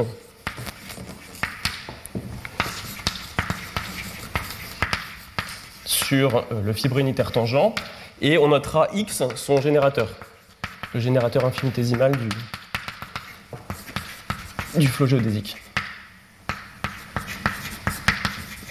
Donc l'idée, enfin l'image hein, qu'il faut avoir en tête, c'est je reprends encore une fois ma, ma surface de genre 2, vous partez d'un point, ici, disons x, vous vous donnez une direction v, et vous savez que ça engendre une unique euh, géodésique, hein, qui est définie en tout temps, puisque donc le flot géodésique va être complet, puisque la, variété donc, est compacte euh, sans bord. Voilà, et donc ici, donc ici cette géodésique, c'est disons gamma xv, et vous arrivez en un temps t, en un point qui est gamma x, en un point qu'on note justement euh, phi t de xv, qui est tout simplement, donc le point de base c'est gamma xv de t, et le vecteur c'est gamma point. D'accord? Donc c'est le, le, champ géodésique. hein.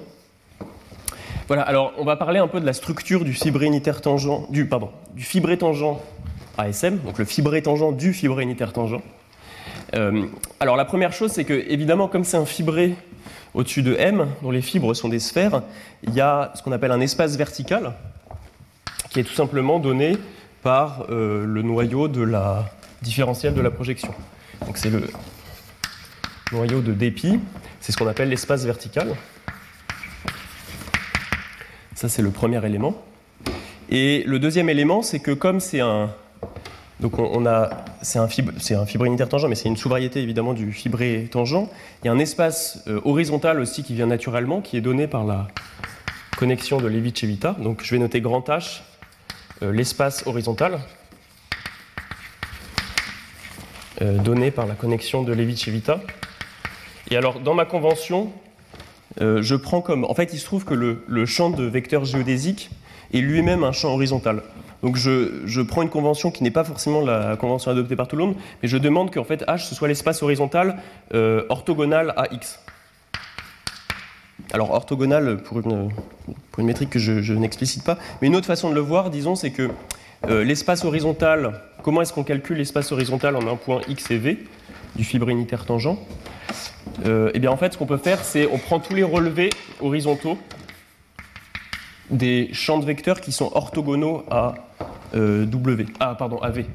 C'est-à-dire vous vous donnez un champ de vecteurs W ici qui est orthogonal à V et vous prenez son euh, relevé horizontal. Donc ce que je note L, L XV de W tel que V donc appartient à V orthogonal. Une autre façon, de, une façon peut-être un peu plus, euh, disons, pédestre de le dire, c'est comment on définit ça, cet espace horizontal. Bah, vous pouvez le définir comme en fait l'ensemble des dérivés d'un certain chemin. Ok, et quel est ce chemin que je prends? Ben, Je prends le chemin dans SM, hein. donc chemin dans SM. Alors, donc c'est un chemin dans SM, donc il faut que je me donne un point de base et un vecteur. Le point de base, ça va être la géodésique générée par W, donc ça va être gamma x W de t. Et le vecteur ici que je mets, c'est le transport parallèle de V le long de cette géodésique. Donc c'est le transport parallèle euh, en temps t, le long de cette géodésique, du vecteur V. D'accord? Donc vous voyez qu'en 0, alpha de 0, c'est quoi? Bah, Ici, c'est le point x. OK? Et ici, c'est. Euh, bah, j'ai rien transporté du tout, donc c'est V. D'accord? Donc c'est un chemin dans SM qui passe par le point XV, et si je le dérive, je tombe exactement sur. Euh, ça engendre l'espace horizontal ici. D'accord? Voilà, j'explique ça parce que je pense qu'en général, les gens ont en tête un espace horizontal total, et ici, ça va être pratique de distinguer la direction du, champ géodésique. Alors évidemment, ces trois espaces, donc c'est-à-dire l'espace horizontal, l'espace V et la direction du champ géodésique, engendrent tout, le fibré tangent du fibré unitaire tangent.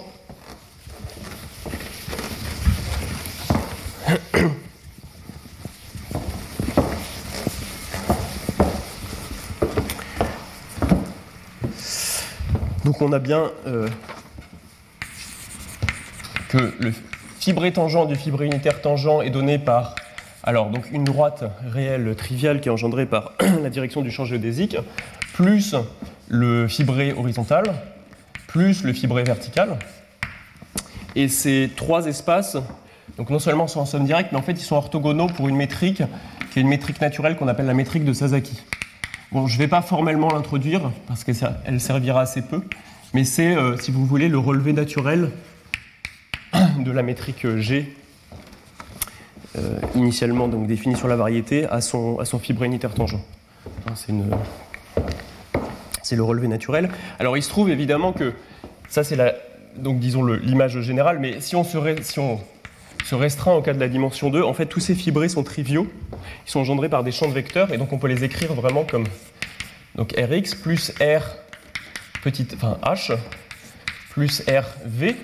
Et donc l'image hein, qu'il faut avoir en tête, c'est que euh, si votre variété est une surface, vous avez un point X. La fibre au-dessus de X, c'est tout simplement un cercle. Hein. C'est-à-dire je prends le, fibré unitaire tangent, donc toutes les directions de norme 1 au-dessus de x. Donc la fibre ici est un cercle. Et si je me donne un vecteur v ici, donc je peux le représenter dans la fibre ici, là c'est SXM, disons. Alors là j'ai trois directions qui apparaissent. La première, c'est euh, la direction du champ géodésique lui-même, donc en fait une direction qu'on pourrait voir dans la direction de V, disons, c'est le grand X. Il y a une autre direction qui est la direction verticale, qui consiste tout simplement à tourner dans la fibre, puisque la fibre est un cercle, donc c'est il y a un champ de vecteur qui génère la rotation dans la fibre, donc ça va être V. Et donc il y a un troisième champ de vecteur, alors qui doit pointer, donc euh, je veux que X, H et V soient une base euh, directe, donc le champ de vecteur X, euh, H pardon, pointe dans la direction du tableau. Il serait, comme ça, d'accord? Voilà, donc c'est l'image qu'il faut avoir en tête hein, sur les surfaces. C'est un peu plus simple. Voilà, en fait, tous ces champs de tous ces espaces, enfin H, l'espace H et l'espace V, ils sont tous ils sont isomorphes, ils sont naturellement isométriques. On peut naturellement les identifier en utilisant la, donc la projection d'épi et puis, euh, puis l'isomorphisme L. Donc en fait, ce qui, ce qui sera pratique, euh, pour ne pas multiplier les, les notations, c'est d'introduire ce qu'on va noter grand N, que je vais voir comme un fibré au-dessus de, SM, Et la fibre de grand N au point X et V, euh, c'est l'orthogonale de V, si vous voulez. D'accord? Donc j'y pense comme par exemple dans le cadre d'une surface, qu'est-ce que c'est N? Euh, bah, C'est tout simplement, en fait, ici, c'est les, directions, euh, les directions qui sont orthogonales à, V. Et donc N est naturellement, s'identifie naturellement à, à H via la, la différentielle d'épi et il s'identifie naturellement à V via euh, l'application euh, grand L que j'ai écrit là-bas. Voilà, c'est juste une façon de ne pas, de pas multiplier les, les fibres vectorielles. Donc le, pourquoi on fait ça? Euh, Par exemple, ce qui sera utile, ça va être de... Donc si je prends une fonction lisse sur le fibre unitaire tangent, j'ai le droit de regarder son gradient pour la métrique de Sasaki que je n'ai pas tout à fait introduite. Donc je peux regarder, former le gradient de f. Et donc ce gradient doit se décomposer selon euh, ces trois, euh, trois parties-là. D'accord? Donc j'ai une partie selon la direction x, plus une partie selon la direction h, plus une partie selon la direction v. D'accord? Et plutôt que de voir ces choses-là comme des éléments, euh, lui de h, lui de v, je vais tout identifier avec ce, fibré n, d'accord, en utilisant mes, opérateurs d'épi et dl. Donc je vois ça en fait comme un élément de, n, et pareil un élément de n. Ok, donc autrement dit, ce que je suis en train de, de dire ici, c'est que en fait les dérivées horizontales et verticales, je les vois comme des opérateurs qui vont des fonctions sur le fibre unitaire tangent dans euh, les sections de ce fibré euh, grand N. D'accord? L'avantage de faire ça, bon, ça paraît un peu euh, tautologique ou, compliqué pour rien, mais l'avantage de faire ça, c'est que disons, on peut voir ces deux opérateurs comme agissant en fait sur les mêmes espaces. C'est juste une façon pratique de- de- d'avoir ça. Voilà. Alors, donc j'ai besoin encore d'un peu de géométrie sur le fibre unitaire tangent.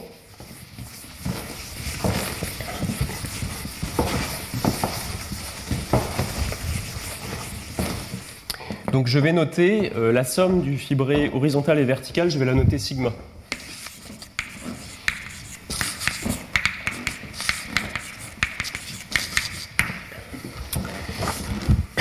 En fait, il se trouve que ce sigma, il est invariant par euh, le flot géodésique, par défité. D'accord? Donc l'image qu'il faut avoir en tête, c'est que vous avez ici la direction du flot géodésique, a un point, disons, x et v, et vous avez l'espace sigma, et sigma, c'est la somme de l'espace horizontal et de l'espace vertical. D'accord? Et si vous. Donc là, vous avez la trajectoire euh, géodésique, disons. Si vous appliquez. Donc là, je suis en un point du fibré tangent au fibré unitaire tangent. Si vous appliquez la différentielle, euh, la différentielle envoie cette image sur cette image-là.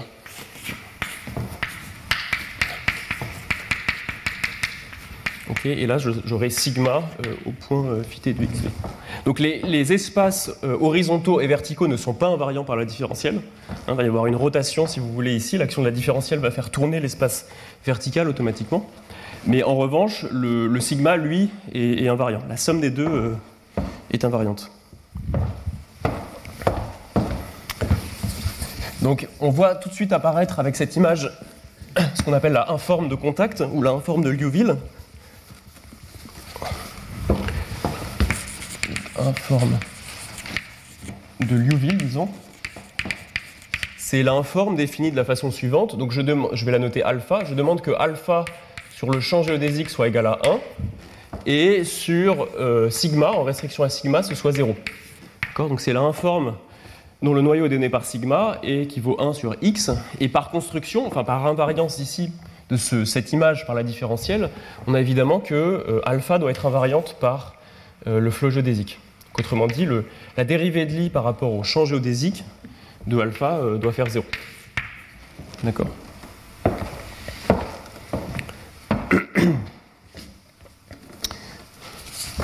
Voilà, alors en fait, à partir de là, ce qu'on fait, c'est qu'on on, peut montrer, je ne vais pas le faire, hein, mais je, le prendrai pour acquis, que en fait, la deux formes d alpha est non dégénérée en restriction à sigma. C'est pour ça qu'on parle de alpha comme d'une forme de contact. En fait, d alpha est non dégénéré euh, sur sigma. D'accord? Donc en fait, vous pouvez à partir de là former. Euh, ce que j'entends par là, hein, c'est que d alpha wedge. Alors, euh, il faut wedger suffisamment de fois, donc il faut prendre le wedge n-1 fois, ici. Puisque la, donc la variété est de dimension n, m est de dimension n, donc ça veut dire que son fibré unitaire euh, tangent est de dimension 2n 1. D'accord? Donc sigma est un espace vectoriel de dimension 2n 2. Si vous pensez à une surface, hein, n est égal à 2. Le fibré unitaire tangent d'une surface est de dimension 3, et donc l'espace sigma, l'espace caractéristique, est de dimension 2. D'accord Donc ici, euh, comme d alpha est une deux formes, il faut wedger euh, n moins une fois et on dit qu'elle est non dégénérée, donc si son, si son wedge est non nul. Et donc à partir de là, on peut former une. Alors évidemment, d alpha est aussi invariant par, euh, par le flot géodésique, hein. et donc on peut former une forme volume que je vais noter mu, qui est 1 sur n-1 factoriel alpha wedge d alpha puissance n-1. Et donc c'est ce qu'on appelle euh, la mesure de Liouville, la forme de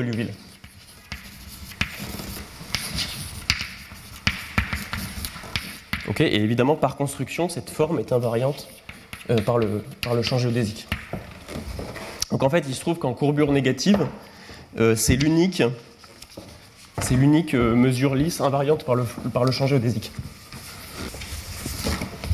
Donc en courbure négative, c'est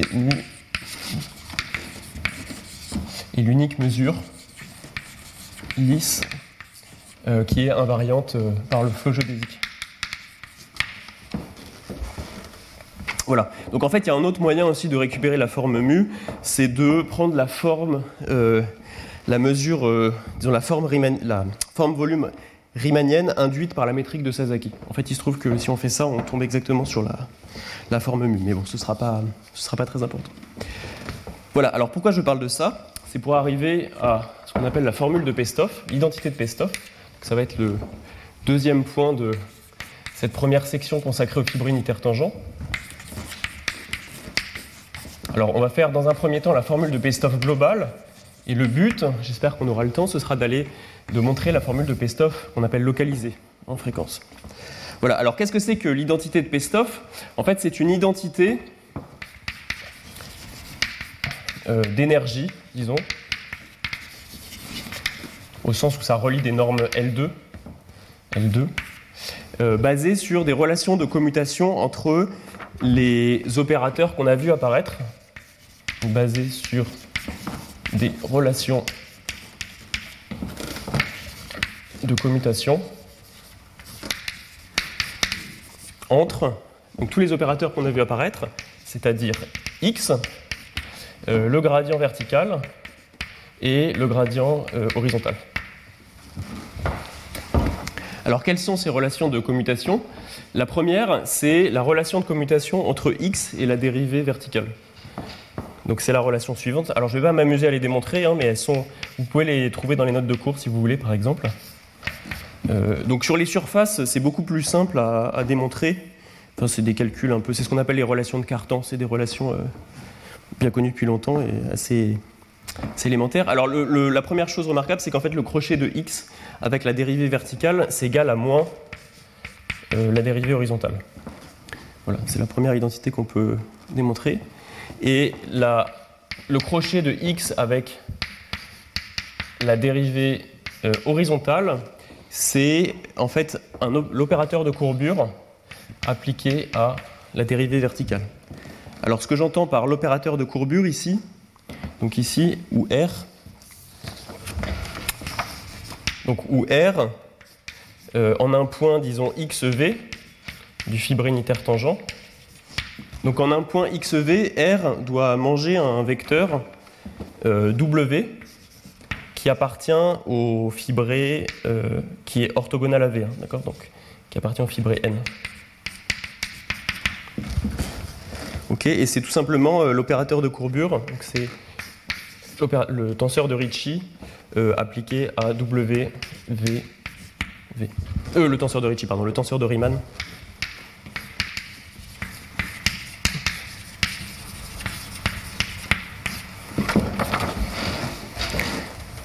Bon, je ne vais pas démontrer ces relations, hein, c'est parfois un petit peu pénible à démontrer. En fait, cette dernière relation, c'est tout simplement une reformulation du fait que comment on peut calculer la, comment peut-on calculer la courbure sur un fibré vectoriel? Bah, Une façon de faire, en fait, c'est de euh, prendre des champs de vecteurs, de euh, prendre leurs relevés horizontaux sur le fibré, de calculer leur crochet de lit et ensuite de prendre la partie verticale. Et ça, c'est tout simplement une reformulation de, ce fait classique-là en, en géométrie différentielle. Voilà, bon, je ne vais pas euh, m'étendre là-dessus, sur ces relations-là, on va les prendre pour acquis. Mais de là, on tire une formule qu'on appelle l'identité de, de Pestov, que je vais écrire. Donc de là, on démontre le théorème suivant. C'est ce que je vais appeler la formule de Pestov globale. Alors je triche un peu parce que en fait, il faut aussi une troisième relation qui est un peu plus pénible à écrire, donc je, je passe un peu sous le tapis, mais, mais les idées euh, sont essentiellement là. Euh, donc la, formule de Pestov dit la chose suivante. Si vous vous donnez une fonction, disons U, sur le fibre unitaire tangent, alors je la prends lisse, en fait c'est une, une, identité qui relie des normes H2. Donc, donc, en fait vous avez juste besoin de supposer que U est dans H2, mais bon, c'est pas dans l'espace de Sobolev H2, mais c'est pas très important. Et donc le, ça dit la chose suivante ça dit que si je calcule le gradient vertical de xu, donc dans la norme L2, ça doit être égal à donc x du gradient vertical de u au carré. Ensuite, il y a moins, il y a un terme de courbure qui apparaît, donc il y a ce terme-là.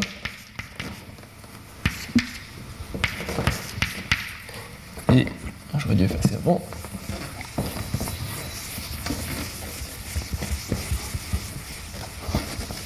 Il y a un dernier terme qui est, euh, alors je m'en souviens pas par cœur, qui est plus n-1, donc la dimension moins 1 fois la norme L2 de xu au carré. Ok, donc qu'est-ce qu'on entend par ces normes L2 là C'est euh, donc la norme L2, ça veut dire par rapport à une certaine mesure. Donc là, ce que j'entends, c'est l'intégrale sur le fibre unitaire tangent de xu. Ok, donc la dérivée de la fonction u dans la direction du champ géodésique euh, calculé au point x et v, disons, au carré. Et ensuite, je dois intégrer par rapport à une mesure ou une forme volume, donc j'intègre par rapport à la mesure de l'uvule. C'est le... Toutes les normes L2 en fait seront calculées par rapport à la, à la mesure de l'uvule. Voilà, alors c'est un peu une. Bon, on se demande d'où ça sort et, à quoi ça sert. Mais euh, tout de même, la chose remarquable, c'est que, en fait, ce qui sort ici, c'est ce qu'on va apparaître ici, euh, si vous reprenez la formule qui était là, c'est une courbure sectionnelle et donc vous voyez que comme il y a un moins ici, on voit tout de suite qu'en courbure négative, cette formule est remarquable parce qu'elle dit que euh, le membre de gauche, ce carré, doit être égal à une somme de termes positifs en fait. Donc par exemple, un fait élémentaire mais qui va beaucoup nous servir, c'est que si le membre de gauche est nul, en fait ça implique que tous les termes du membre de droite sont nuls euh, en courbure négative. Voilà, donc c'est un fait assez euh, remarquable et cette identité de Pestov en fait sera à la base de beaucoup de choses dans la suite. Voilà, donc je ne vais pas m'amuser à la démontrer, mais essentiellement l'idée c'est de partir de ces identités-là. En fait, il faut calculer la différence entre ces deux termes, développer avec. Euh, donc euh, tout réécrire à partir du produit scalaire L2, et puis faire des, utiliser les relations de commutation pour, euh, voilà, pour faire apparaître cette identité. Donc vous pouvez la trouver dans les notes si ça vous intéresse. Voilà, alors, donc ce qu'on va faire maintenant, c'est on ne va pas étudier des fonctions U qui sont des fonctions générales sur le fibre intertangent, mais on va étudier des fonctions très particulières qui proviennent en fait de la base et qui sont euh, des relevés de tenseurs symétriques sur la base qu'on relève de façon naturelle au fibre unitaire tangent. Donc le but dans la demi-heure qui nous reste, ça va être de démontrer ce qu'on appelle la formule de Pestov localisée, qui est en fait la formule de Pestov appliquée à des fonctions U, mais qui ont un comportement euh, très particulier. Voilà, donc avant de faire ça, il faut que je parle un peu de tenseurs et d'analyse tensorielle euh, sur les variétés. Donc ça va être l'objet de la section 2 de cette première partie. Donc on va faire un peu d'analyse tensorielle.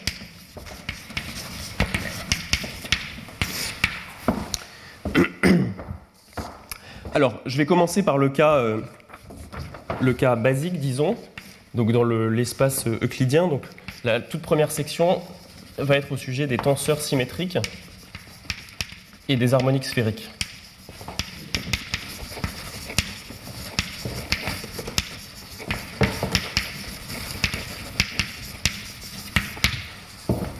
Donc, euh, dans cette première section, je vais considérer euh, le cas d'un espace V qui est un espace euclidien, un espace vectoriel euclidien. Alors, si j'ai besoin, je vais éventuellement euh, noter sa métrique par, par G, hein, métrique euclidienne.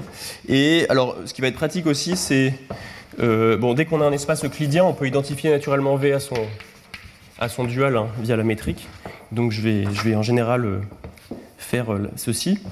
Et alors, ce que j'appelle un tenseur symétrique sur euh, l'espace euclidien, donc c'est un, tenseur F, disons, c'est un élément de la puissance symétrique euh, m de V. Donc c'est tout simplement quelque chose qu'on peut.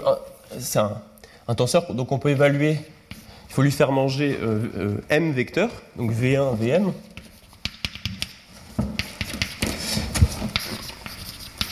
Ok, donc ici ce sont des vecteurs de l'espace V. Et on dit qu'il est symétrique s'il est invariant euh, euh, par toute permutation des vecteurs.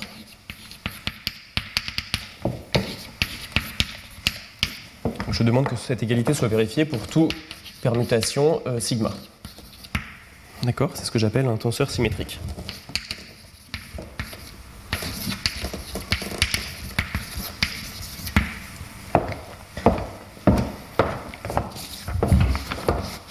Alors évidemment, les tenseurs symétriques, c'est ça forme un sous-espace vectoriel de l'espace euh, de la, puissance m la puissance tensorielle m de V. C'est un sous-espace vectoriel de, de cet espace-là. Hein. Donc Sm de V est inclus dans V tenseur M. Donc puisque V a une métrique G, hein, euh, V puissance tenseur M a une métrique tout simplement en prenant la métrique euh, tensorielle sur le produit. Et donc euh, Sm puissance V a aussi une métrique, hérite d'une métrique naturelle. Et le, donc ça donne un, il y a un opérateur de projection hein, naturel qui va, que je vais noter grand S, qui va de V, tenseur M, vers les tenseurs symétriques. Et alors c'est quoi cet opérateur? Bah, Ça consiste juste, quand vous prenez un tenseur euh, d'ordre M, donc quelque chose qui s'écrit sous cette forme-là. Euh, ça consiste à prendre la symétrisation totale hein, de, cette chose-là. Donc c'est 1 sur factoriel M, la somme sur toutes les permutations de euh, E, I, sigma 1. D'accord Donc ça c'est la projection orthogonale. Voilà, alors pourquoi j'en parle? Parce que ça va me permettre de définir deux opérateurs importants il y a deux opérateurs importants sur les tenseurs. Le premier, c'est ce qu'on appelle l'opérateur de trace. Alors l'opérateur de trace sur les tenseurs symétriques, c'est donc l'opérateur que je vais noter grand T. Il va des tenseurs d'ordre m vers euh, les tenseurs d'ordre m-2. Et donc il consiste à prendre la trace sur les deux premières coordonnées du tenseur. Donc à f, j'associe le tenseur qui est somme de f, et puis ensuite j'évalue euh, f ici, dans les deux premières coordonnées, où EI forme une base orthonormée de, de V. D'accord Donc ça c'est l'opérateur euh, euh, l'opérateur fondamental, on peut dire, sur les tenseurs symétriques. Et alors il a un adjoint donc l'adjoint de la trace, c'est en fait la multiplication par la métrique. Donc c'est quoi l'adjoint de t? C'est ce qu'on va noter j. Alors il va, décidément, il va dans l'autre sens. Donc il va de s, euh, disons m, vers sm plus 2. Et il consiste à associer au tenseur f euh, la multiplication de f par la métrique. Donc je fais g fois f. Alors, euh, f est un tenseur symétrique. G, c'est évidemment un tenseur symétrique d'ordre 2. Mais quand vous faites le produit tensoriel de g par f, a priori, il n'y a aucune chance que. Enfin, sauf si évidemment f est très particulier. Si f, par exemple, est une puissance de g, ça va marcher. Mais a priori, ceci n'est pas un tenseur totalement symétrique. D'accord? Donc en fait, il faut resymétriser un coup, c'est-à-dire appliquer la projection orthogonale grand S pour obtenir quelque chose qui est un tenseur symétrique. D'accord? Donc l'adjoint de la trace, c'est cet opérateur en fait de multiplication par, euh, par la métrique. Voilà, parfois on note ça, euh, g.f, c'est le produit symétrique en fait de. Voilà, il y a une façon de, voir ça en termes de. En fait, c'est tout simplement des polynômes homogènes d'ordre m. Et le, le, bon, je, je, je, pense qu'on ne le verra pas, mais l'opérateur de trace consiste à prendre le Laplacien en fait, des polynômes, et l'opérateur euh, J consiste à multiplier le polynôme par euh, x carré, en fait, tout simplement. C'est une autre façon de, de, voir. Alors, en fait, on peut voir assez facilement de, de cette expression-là qu'en fait, l'adjoint est injectif. Donc, la multiplication par la métrique, c'est un, opérateur qui est injectif, et donc de là, on tire le fait euh, suivant, le fait élémentaire, mais qui va être important pour nous. Donc le fait, c'est que euh, eh bien, je peux décomposer l'espace SM comme le noyau de l'opérateur T, plus eh l'image de euh, son adjoint, donc l'image de J. Et le noyau de T, c'est ce qu'on appelle les, tenseurs symétriques de trace nulle. C'est ce que je vais noter SM 0 de V. Donc c'est les opérateurs de les tenseurs de trace nulle.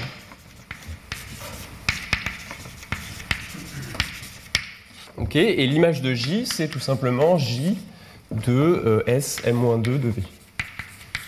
D'accord? Et puis ben, on peut continuer et faire le même jeu, euh, non pas à l'infini, puisque ça va s'arrêter au bout d'un moment, mais on, peut continuer, redécomposer ici le SM-2, etc. Et donc ce que j'obtiens à la fin, c'est la somme des SM-2K 0 de V pour euh, K positif. Alors évidemment, cette somme est finie, hein, puisqu'au bout d'un moment, euh, évidemment, si l'indice ici est strictement négatif, je suppose que par convention, je dis que ceci fait 0. voilà. Donc en fait, ça donne une décomposition naturelle de l'espace des tenseurs symétriques. Et en fait, ceci, ça correspond euh, à la décomposition, en représentation irréductible de euh, SO, enfin de O de V. D'accord? Donc le groupe euh, orthogonal agit naturellement sur les tenseurs symétriques, en fait, et là on est tout simplement en train de prendre la représentation, en, la décomposition, pardon, en représentation euh, irréductible de, de cette représentation-là. Voilà, alors pourquoi je parle de ça? Alors, bon, évidemment, j'en parle parce que euh, les tenseurs symétriques vont apparaître de façon naturelle, puisque j'ai défini la transformée en rayon X sur les, sur les tenseurs symétriques, hein, et les, la dérivée d'un champ de métrique, c'est en particulier un tenseur 2 symétrique, donc ça apparaît de façon naturelle. Mais il y a aussi un lien fort qui va nous intéresser avec euh, les harmoniques sphériques. Donc, c'est ce que je vais établir maintenant, le lien entre les tenseurs symétriques et les harmoniques sphériques. Alors, qu'est-ce qu'une harmonique sphérique? Eh bien, dans mon espace V, je peux considérer la, la sphère unité, hein, donc je vais la noter euh, Sn-1, sphère unité de V. D'accord Donc, c'est un espace compact qui, hérite d'une métrique naturelle, puisque j'ai une métrique sur, euh, sur V, hein, qui est donc la, tout simplement la métrique euh, ronde naturelle sur la sphère. Donc, je peux considérer le Laplacien. Laplacien. Euh, usuel sur la sphère.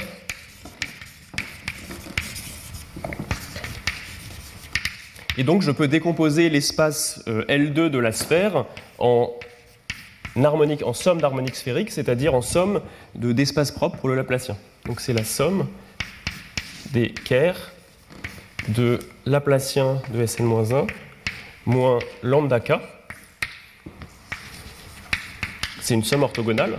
Et alors il se trouve que, bon c'est un calcul classique, hein, les, les, valeurs propres du Laplacien sur la sphère les lambda k sont euh, égales à k fois n plus k moins 2. D'accord Donc c'est un... Alors je prends la convention que le, Laplacien est positif hein, dans, tout mon exposé. Euh, donc on peut décomposer l'espace L2 de la sphère comme ça. Et euh, je vais noter euh, cet espace-là, là, le, le, noyau du Laplacien. Donc les harmoniques sphériques de degré k, je vais les noter oméga k. Hein, donc c'est ce qu'on appelle les harmoniques sphériques. Sphériques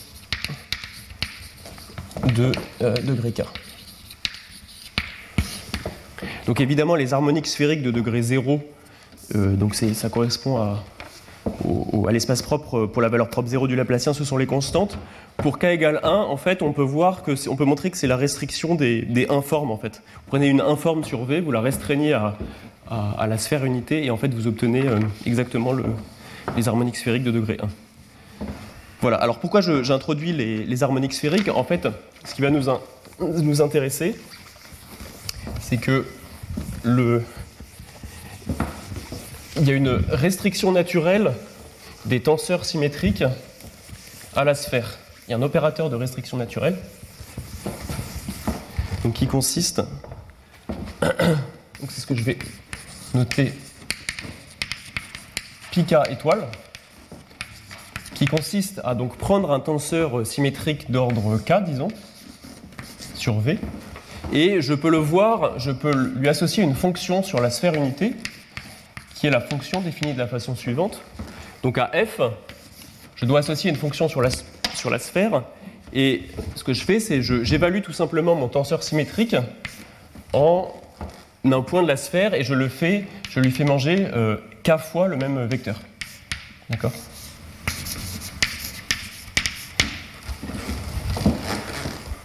Donc c'est une, opération euh, naturelle sur, euh, sur, les tenseurs symétriques. Et en fait, le lemme, alors que je pensais avoir le temps de le montrer, mais en fait, je crois qu'on n'aura pas, pas du tout le temps, c'est que les, tens, les, tenseurs de trace nulle, donc ce qui correspond ici à cette partie-là, tenseurs symétriques de degré m et de trace nulle, quand on les restreint sur la sphère, ça donne exactement euh, des harmoniques sphériques de degré k. Donc si je fais πk étoile d'un tenseur de degré k et de trace nulle, ça me fournit une harmonique sphérique de degré k. Et en fait, ça, c'est un isomorphisme. Donc je pensais avoir. C'est une preuve qui est vraiment. C'est pas très compliqué, hein, c'est juste de, quelques formules d'analyse assez élémentaires. Je pensais avoir le temps de, démontrer ça, mais je crois que. Euh, je crois que pas du tout en fait. Donc on va. Vous pouvez trouver la preuve hein, si ça vous intéresse dans les, dans les notes de cours. Euh, voilà. Je...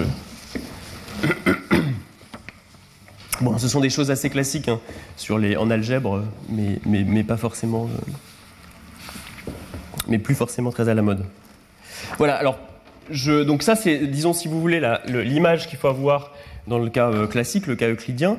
Et ensuite, on peut évidemment généraliser ça directement aux variétés riemanniennes. Donc, c'est ce que je vais faire dans une seconde partie. Tenseur sur les variétés riemanniennes.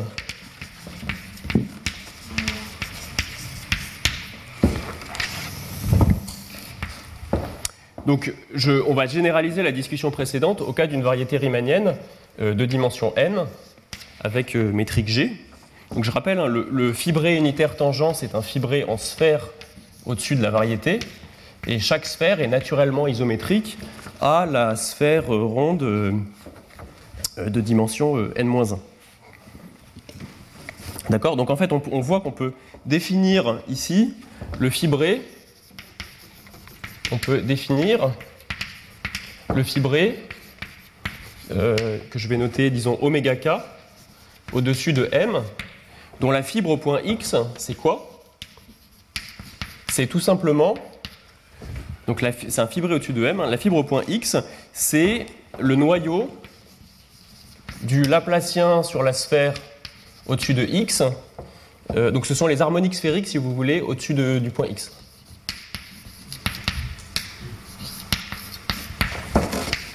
D'accord Donc autrement dit, qu'est-ce que je fais? J'ai ma variété M, j'ai un point X, je regarde la fibre au-dessus de X, donc c'est une sphère. OK et je regarde les fonctions qui sont des harmoniques sphériques sur cette sphère, tout simplement. Donc ça définit un, fibré, évidemment, euh, ça définit bien un fibré sur, euh, sur la variété. Et donc l'opérateur euh, pic à étoile est encore bien défini sur la variété, hein, puisqu'on peut le faire fibre à fibre, c'est-à-dire que j'ai un opérateur pica étoile qui va des sections de M à valeur donc dans les tenseurs symétriques, disons, de trace nulle, pardon, de, TM. Et bien à ça, je peux associer donc une section qui est une, une harmonique sphérique de degré K sur chaque sphère. D'accord? Et ça, évidemment, ça se voit, on peut voir ça de manière naturelle comme un sous-ensemble des fonctions sur la sphère. Ok? Puisque qu'est-ce que je bon, c'est une façon un peu compliquée de dire euh, la chose suivante. Je prends un tenseur f, ok, et je le vois comme une fonction sur le fibré unitaire tangent en faisant la chose suivante. Bah, au tenseur f, j'associe la fonction qui est au point x et v. Je calcule le tenseur f au point x, et ensuite j'évalue k fois le tenseur euh, en, un, point v, en un vecteur v de norme 1. D'accord? Donc évidemment, ça fournit une fonction sur le fibre unitaire tangent, mais là, ce qu'on est en train de dire, c'est que non seulement c'est une fonction qui est bien définie sur le fibre unitaire tangent, mais qu'en fait, elle se comporte en restriction à chaque sphère comme une fonction très particulière, puisque c'est une fonction propre du Laplacien sur la sphère. D'accord autrement dit, une autre façon d'y penser, c'est de dire que euh, on peut y penser comme un polynôme en fait sur la sphère. euh, enfin un polynôme sur l'espace, ça n'a pas vraiment de sens. Donc en restriction à chaque, euh, espace tangent, f est, f polynomial. Voilà, alors le lien, pourquoi est-ce que je, parle de cet opérateur lien C'est qu'on peut reformuler donc le lien avec la transformée en rayon x est le suivant.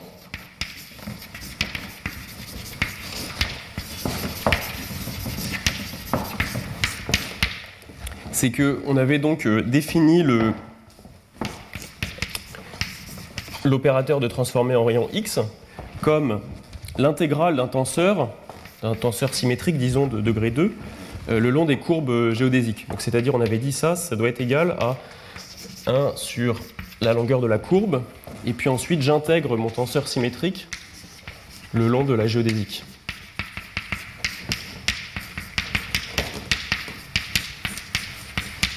Ok Donc l'image hein, qu'il faut avoir en tête, c'est euh, la courbe C étant fixée, enfin la classe d'homotopie libre, pardon, Étant fixée, on prend le représentant géodésique, gamma G de C, et on intègre le tenseur H le long de cette courbe-là. D'accord? Et donc on peut reformuler ça à partir des, en utilisant la notation pi étoile de la façon suivante. En fait, c'est donc toujours 1 sur la longueur, et ensuite j'intègre, donc toujours entre 0 et la longueur de la courbe, j'intègre maintenant une fonction sur le fibré unitaire tangent. Et cette fonction, c'est quoi? Eh bien, donc c'est le relevé naturel de h au fibré unitaire tangent par cette application. Donc pi2 étoile de h. Et ensuite, ici, je vais mettre, comme ici j'avais un paramétrage par longueur d'arc de la géodésique, ce que je vais mettre ici, c'est le flot géodésique, phi t de xv dt, où xv, c'est un point quelconque de la géodésique. Ça ne va pas dépendre du représentant que j'ai choisi. C'est-à-dire que ici, je prends un point x sur ma géodésique, et je prends une direction v, et j'intègre tout simplement. euh, donc ici, j'ai une fonction sur le fibre unitaire tangent, et j'intègre cette fonction le long de, le long de la géodésique.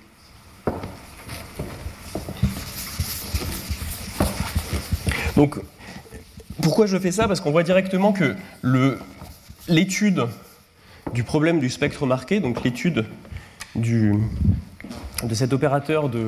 Enfin, disons que la version linéarisée du problème du spectre marqué se ramène à la compréhension de cet opérateur de transformé en rayon X, et on voit par cette formule en fait que euh, l'opérateur est très lié au comportement du flot géodésique, puisque comprendre le, no- le noyau de ça, c'est comprendre les tenseurs symétriques qui s'intègrent à zéro le long des orbites périodiques euh, du flot géodésique. D'accord? Donc c'est vraiment l'objet central euh, qu'on veut comprendre. Voilà, donc on voit que le, le, flot géodésique est très lié à, cet opérateur, et donc ça veut aussi dire que le champ géodésique qui engendre cet opérateur va être très lié à cette donc, décomposition en, en tenseur.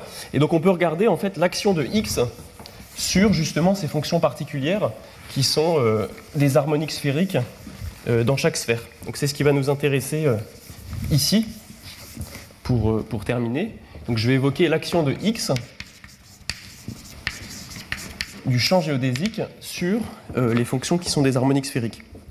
Donc si je prends une fonction qui est une harmonique sphérique de degré k, sur ma variété, je, je vois ça, hein, donc je peux voir ça naturellement, cet espace-là, je le vois naturellement comme euh, un sous-espace des fonctions sur le fibre unitaire tangent.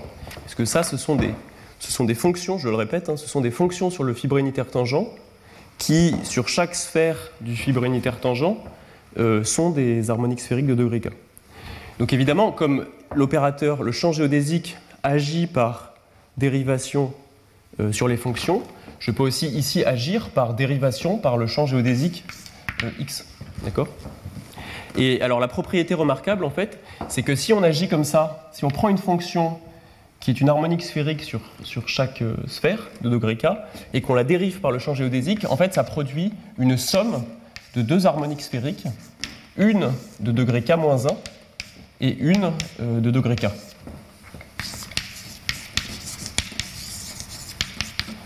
Donc autrement dit, le champ géodésique en fait se scinde en deux parties.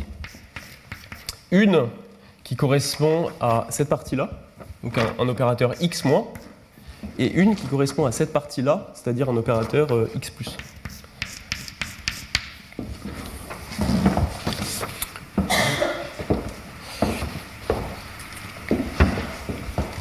Voilà, donc autrement dit, une, autre façon de, de le dire, hein, c'est que si vous avez une fonction, euh, disons u, une fonction lisse sur le fibré unitaire tangent, vous avez le droit, en fixant le point de base x, vous avez le droit, dans chaque sphère, de la décomposer en harmonique sphérique. Vous pouvez écrire une fonction u comme une somme, euh, évidemment infinie a priori, euh, d'harmoniques sphériques. C'est-à-dire que chaque uk, donc ça, ça appartient à oméga k. Chaque UK est une fonction sur le fibre unitaire tangent, mais qui, en restriction à chaque sphère, est une harmonique sphérique. D'accord Et donc X va agir sur cette décomposition.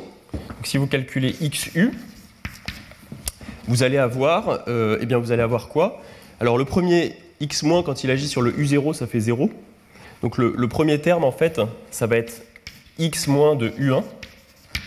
Ok, ça c'est un terme qui est de degré 0.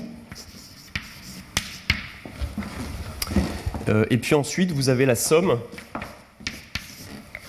de euh, k égale 1 jusqu'à l'infini de x plus u k-1 plus x moins u k plus 1. Ça, ce sont les termes de degré k. D'accord C'est l'action de x. Euh, c'est une façon d'écrire, disons, l'action de x sur les fonctions sur le, le fibre unitaire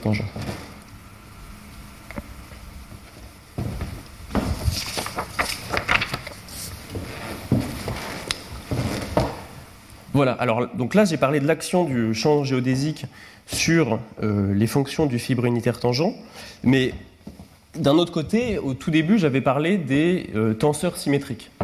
Donc les, tenseurs symétriques, et notamment les tenseurs symétriques de trace nulle. Alors il se trouve que euh, d'un autre côté, on a des opérateurs aussi naturels de différenciation des tenseurs symétriques. Donc d'un autre côté,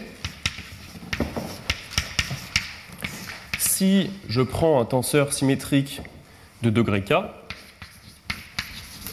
je prends un tenseur symétrique, disons U de degré k, euh, il y a une façon naturelle de dériver ce tenseur, puisque évidemment, comme j'ai une connexion sur le fibré, tangent, j'ai aussi une connexion sur euh, le, fibré symétrisé euh, puissance k.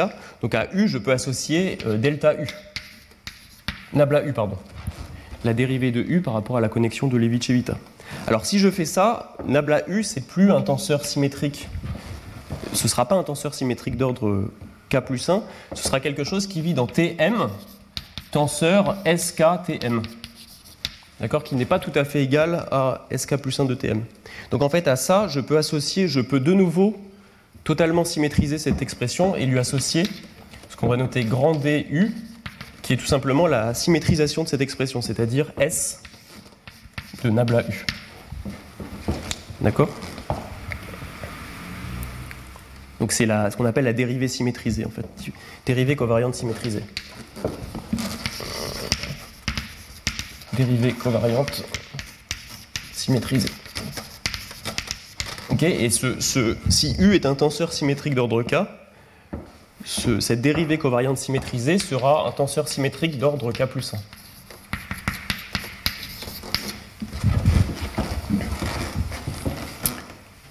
Voilà. Alors, on a bientôt fini avec, les, avec ces, conventions et ces notations. J'ai juste besoin d'énoncer la dernière relation euh, remarquable.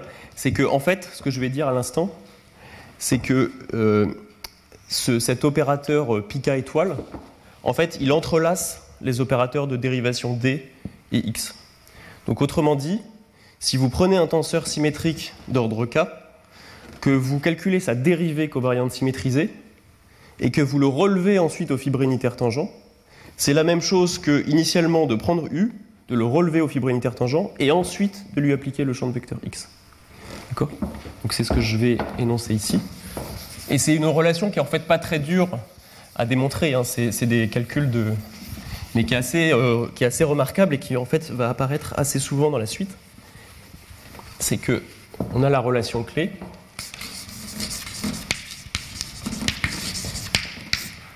que le, si je dérive un tenseur U en prenant sa dérivée, donc un tenseur disons de degré K, en prenant sa dérivée euh, covariante symétrisée, et que je le tire en arrière pour le voir comme une fonction sur le fibre unitaire tangent, en fait c'est la même chose que de tout d'abord tirer en arrière le tenseur U sur le fibre unitaire tangent et lui appliquer euh, le champ géodésique.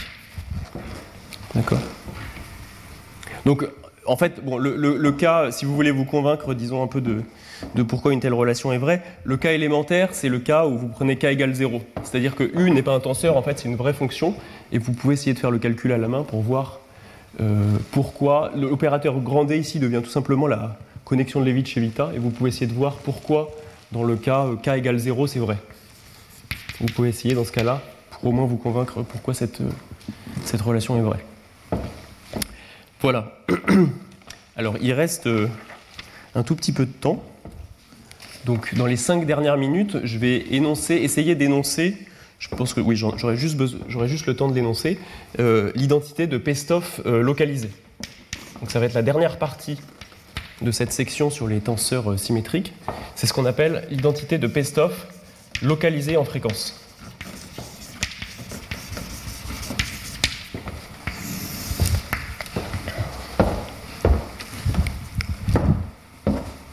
Donc ce qu'on va faire dans cette euh, partie, c'est tout simplement appliquer l'identité de Pestov qu'on a énoncée juste avant. Donc on applique Pestov global, non pas à une fonction U générale sur le fibre unitaire tangent, mais à une fonction U qui est euh, eh bien, une harmonique sphérique dans chaque sphère. D'accord? Donc on l'applique à une fonction U qui est une section comme ça du fibré des valeurs dans les harmoniques sphériques que je vois évidemment comme euh, une fonction sur le, sur le fibré intertangent. Donc j'applique Pestov à une fonction qui, en restriction à chaque, euh, à chaque, euh, à chaque sphère, est une harmonique sphérique. Ce que j'ai, oui, oublié de dire, hein, c'est que, évidemment, si, si, U est une telle fonction, en fait, dans la décomposition en harmonique sphérique, ici, il n'y a qu'un terme, d'accord? Une fonction qui ne fait apparaître qu'un seul terme dans cette décomposition en, harmonique sphérique. Alors qu'est-ce qui se passe? Donc si j'applique euh, l'identité de Pestov à une telle, euh, une telle fonction, donc je, je vais réécrire l'identité de Pestov. Donc elle était de cette forme-là.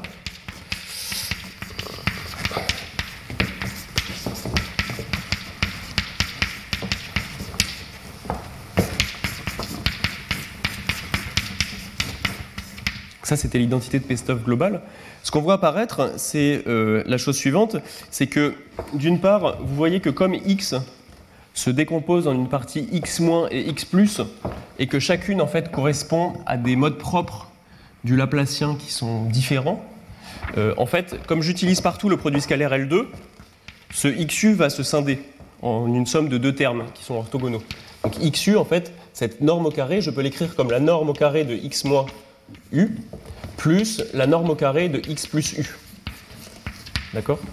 Là, j'utilise tout simplement le fait que x se scinde en deux parties et que ces deux parties vont être orthogonales pour euh, le produit scalaire L2. Ça, c'est déjà en supposant que U, elle est. euh, Oui, pardon, là j'utilise, oui voilà, là évidemment j'utilise ce fait-là, oui, oui, oui, tout à fait. Donc ça c'est la première partie. Et la deuxième partie, alors c'est que, euh, donc XU se, se scinde en deux parties, on l'a dit, il y a une partie moins, une partie plus. Et vous voyez que quand vous calculez si U est une harmonique sphérique, disons, de degré, de degré K, donc XU, voilà, je vais l'écrire comme ça, XU je peux l'écrire comme un U- et un U+, euh, qui est de degré K-1 et de degré K plus 1. Et quand vous calculez ce gradient vertical, en fait, vous avez une, une chose remarquable qui apparaît, qui est que le gradient vertical, disons, de la partie U- au carré, par construction, en fait, c'est euh, ceci doit être égal au Laplacien vertical, au Laplacien sur la sphère, de U- contre U-. Et par hypothèse, en fait, euh, U- est une fonction propre du Laplacien vertical, du Laplacien sur la sphère. Alors ici, U étant de degré K, U- est de degré K-1. Donc en fait, le Laplacien vertical de U- doit être égal à, il doit vérifier l'équation en valeur propre, donc ça doit être égal ici à K-1 fois N plus K-3 U-. D'accord? Donc vous voyez que tout de suite, je ne vais pas faire ça pour tous les termes, hein, mais vous voyez que tout de suite, si on applique l'identité de Pestov global à des fonctions qui sont particulières, en fait on trouve euh, une identité beaucoup plus précise, c'est-à-dire qu'on peut de nouveau décomposer chaque terme en fait. C'est ça l'idée essentielle. Voilà, et alors ce qu'on obtient à la fin, c'est ce qu'on appelle l'identité de Pestov localisée en fréquence, et je vais énoncer juste le résultat et je m'arrêterai là. Voilà, donc c'est des calculs qui sont un petit peu. Bon, il faut développer tous les termes, etc. Donc c'est des calculs qui sont un petit peu euh, fastidieux. Mais donc si on les fait bien, on trouve cette identité suivante.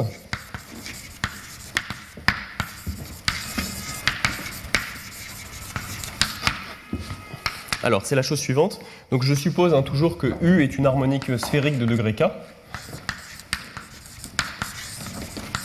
que je vois comme une fonction sur le fibre unitaire tangent. Et alors je trouve l'identité suivante. Je trouve que, donc il y, a un certain nombre de constantes hein, qui apparaissent, que je vais vous donner. Donc on trouve que ce facteur-là fois x moins de u au carré, euh, moins un autre facteur fois x plus de u au carré, plus un terme que je ne vais pas expliciter, qu'on note z en général. Donc z ici, c'est un opérateur différentiel d'ordre 1. Mais on n'a pas besoin de l'expliciter. L'important, c'est de savoir ici que c'est un carré, est égal au terme de courbure. Donc, donc le même terme qui apparaissait là-bas, c'est-à-dire R, gradient VU, gradient VU. Voilà. Et alors, ce qu'on verra, euh, donc je, vais m'arrêter là, mais ce qu'on verra au prochain cours, c'est qu'en fait, cette identité est à la base, cette identité de Pestov localisée, est à la base de la démonstration de euh, l'injectivité, euh, ou du moins de la caractérisation du noyau, de la transformer en rayon X sur les tenseurs symétriques, qui était précisément ce qu'on voulait pour démontrer la rigidité linéaire, ou disons infinitésimale, du spectre marqué des longueurs. Voilà, donc je pense que je vais m'arrêter là et je vous remercie pour votre attention. Retrouvez tous les contenus du Collège de France sur www.colège-2-france.fr.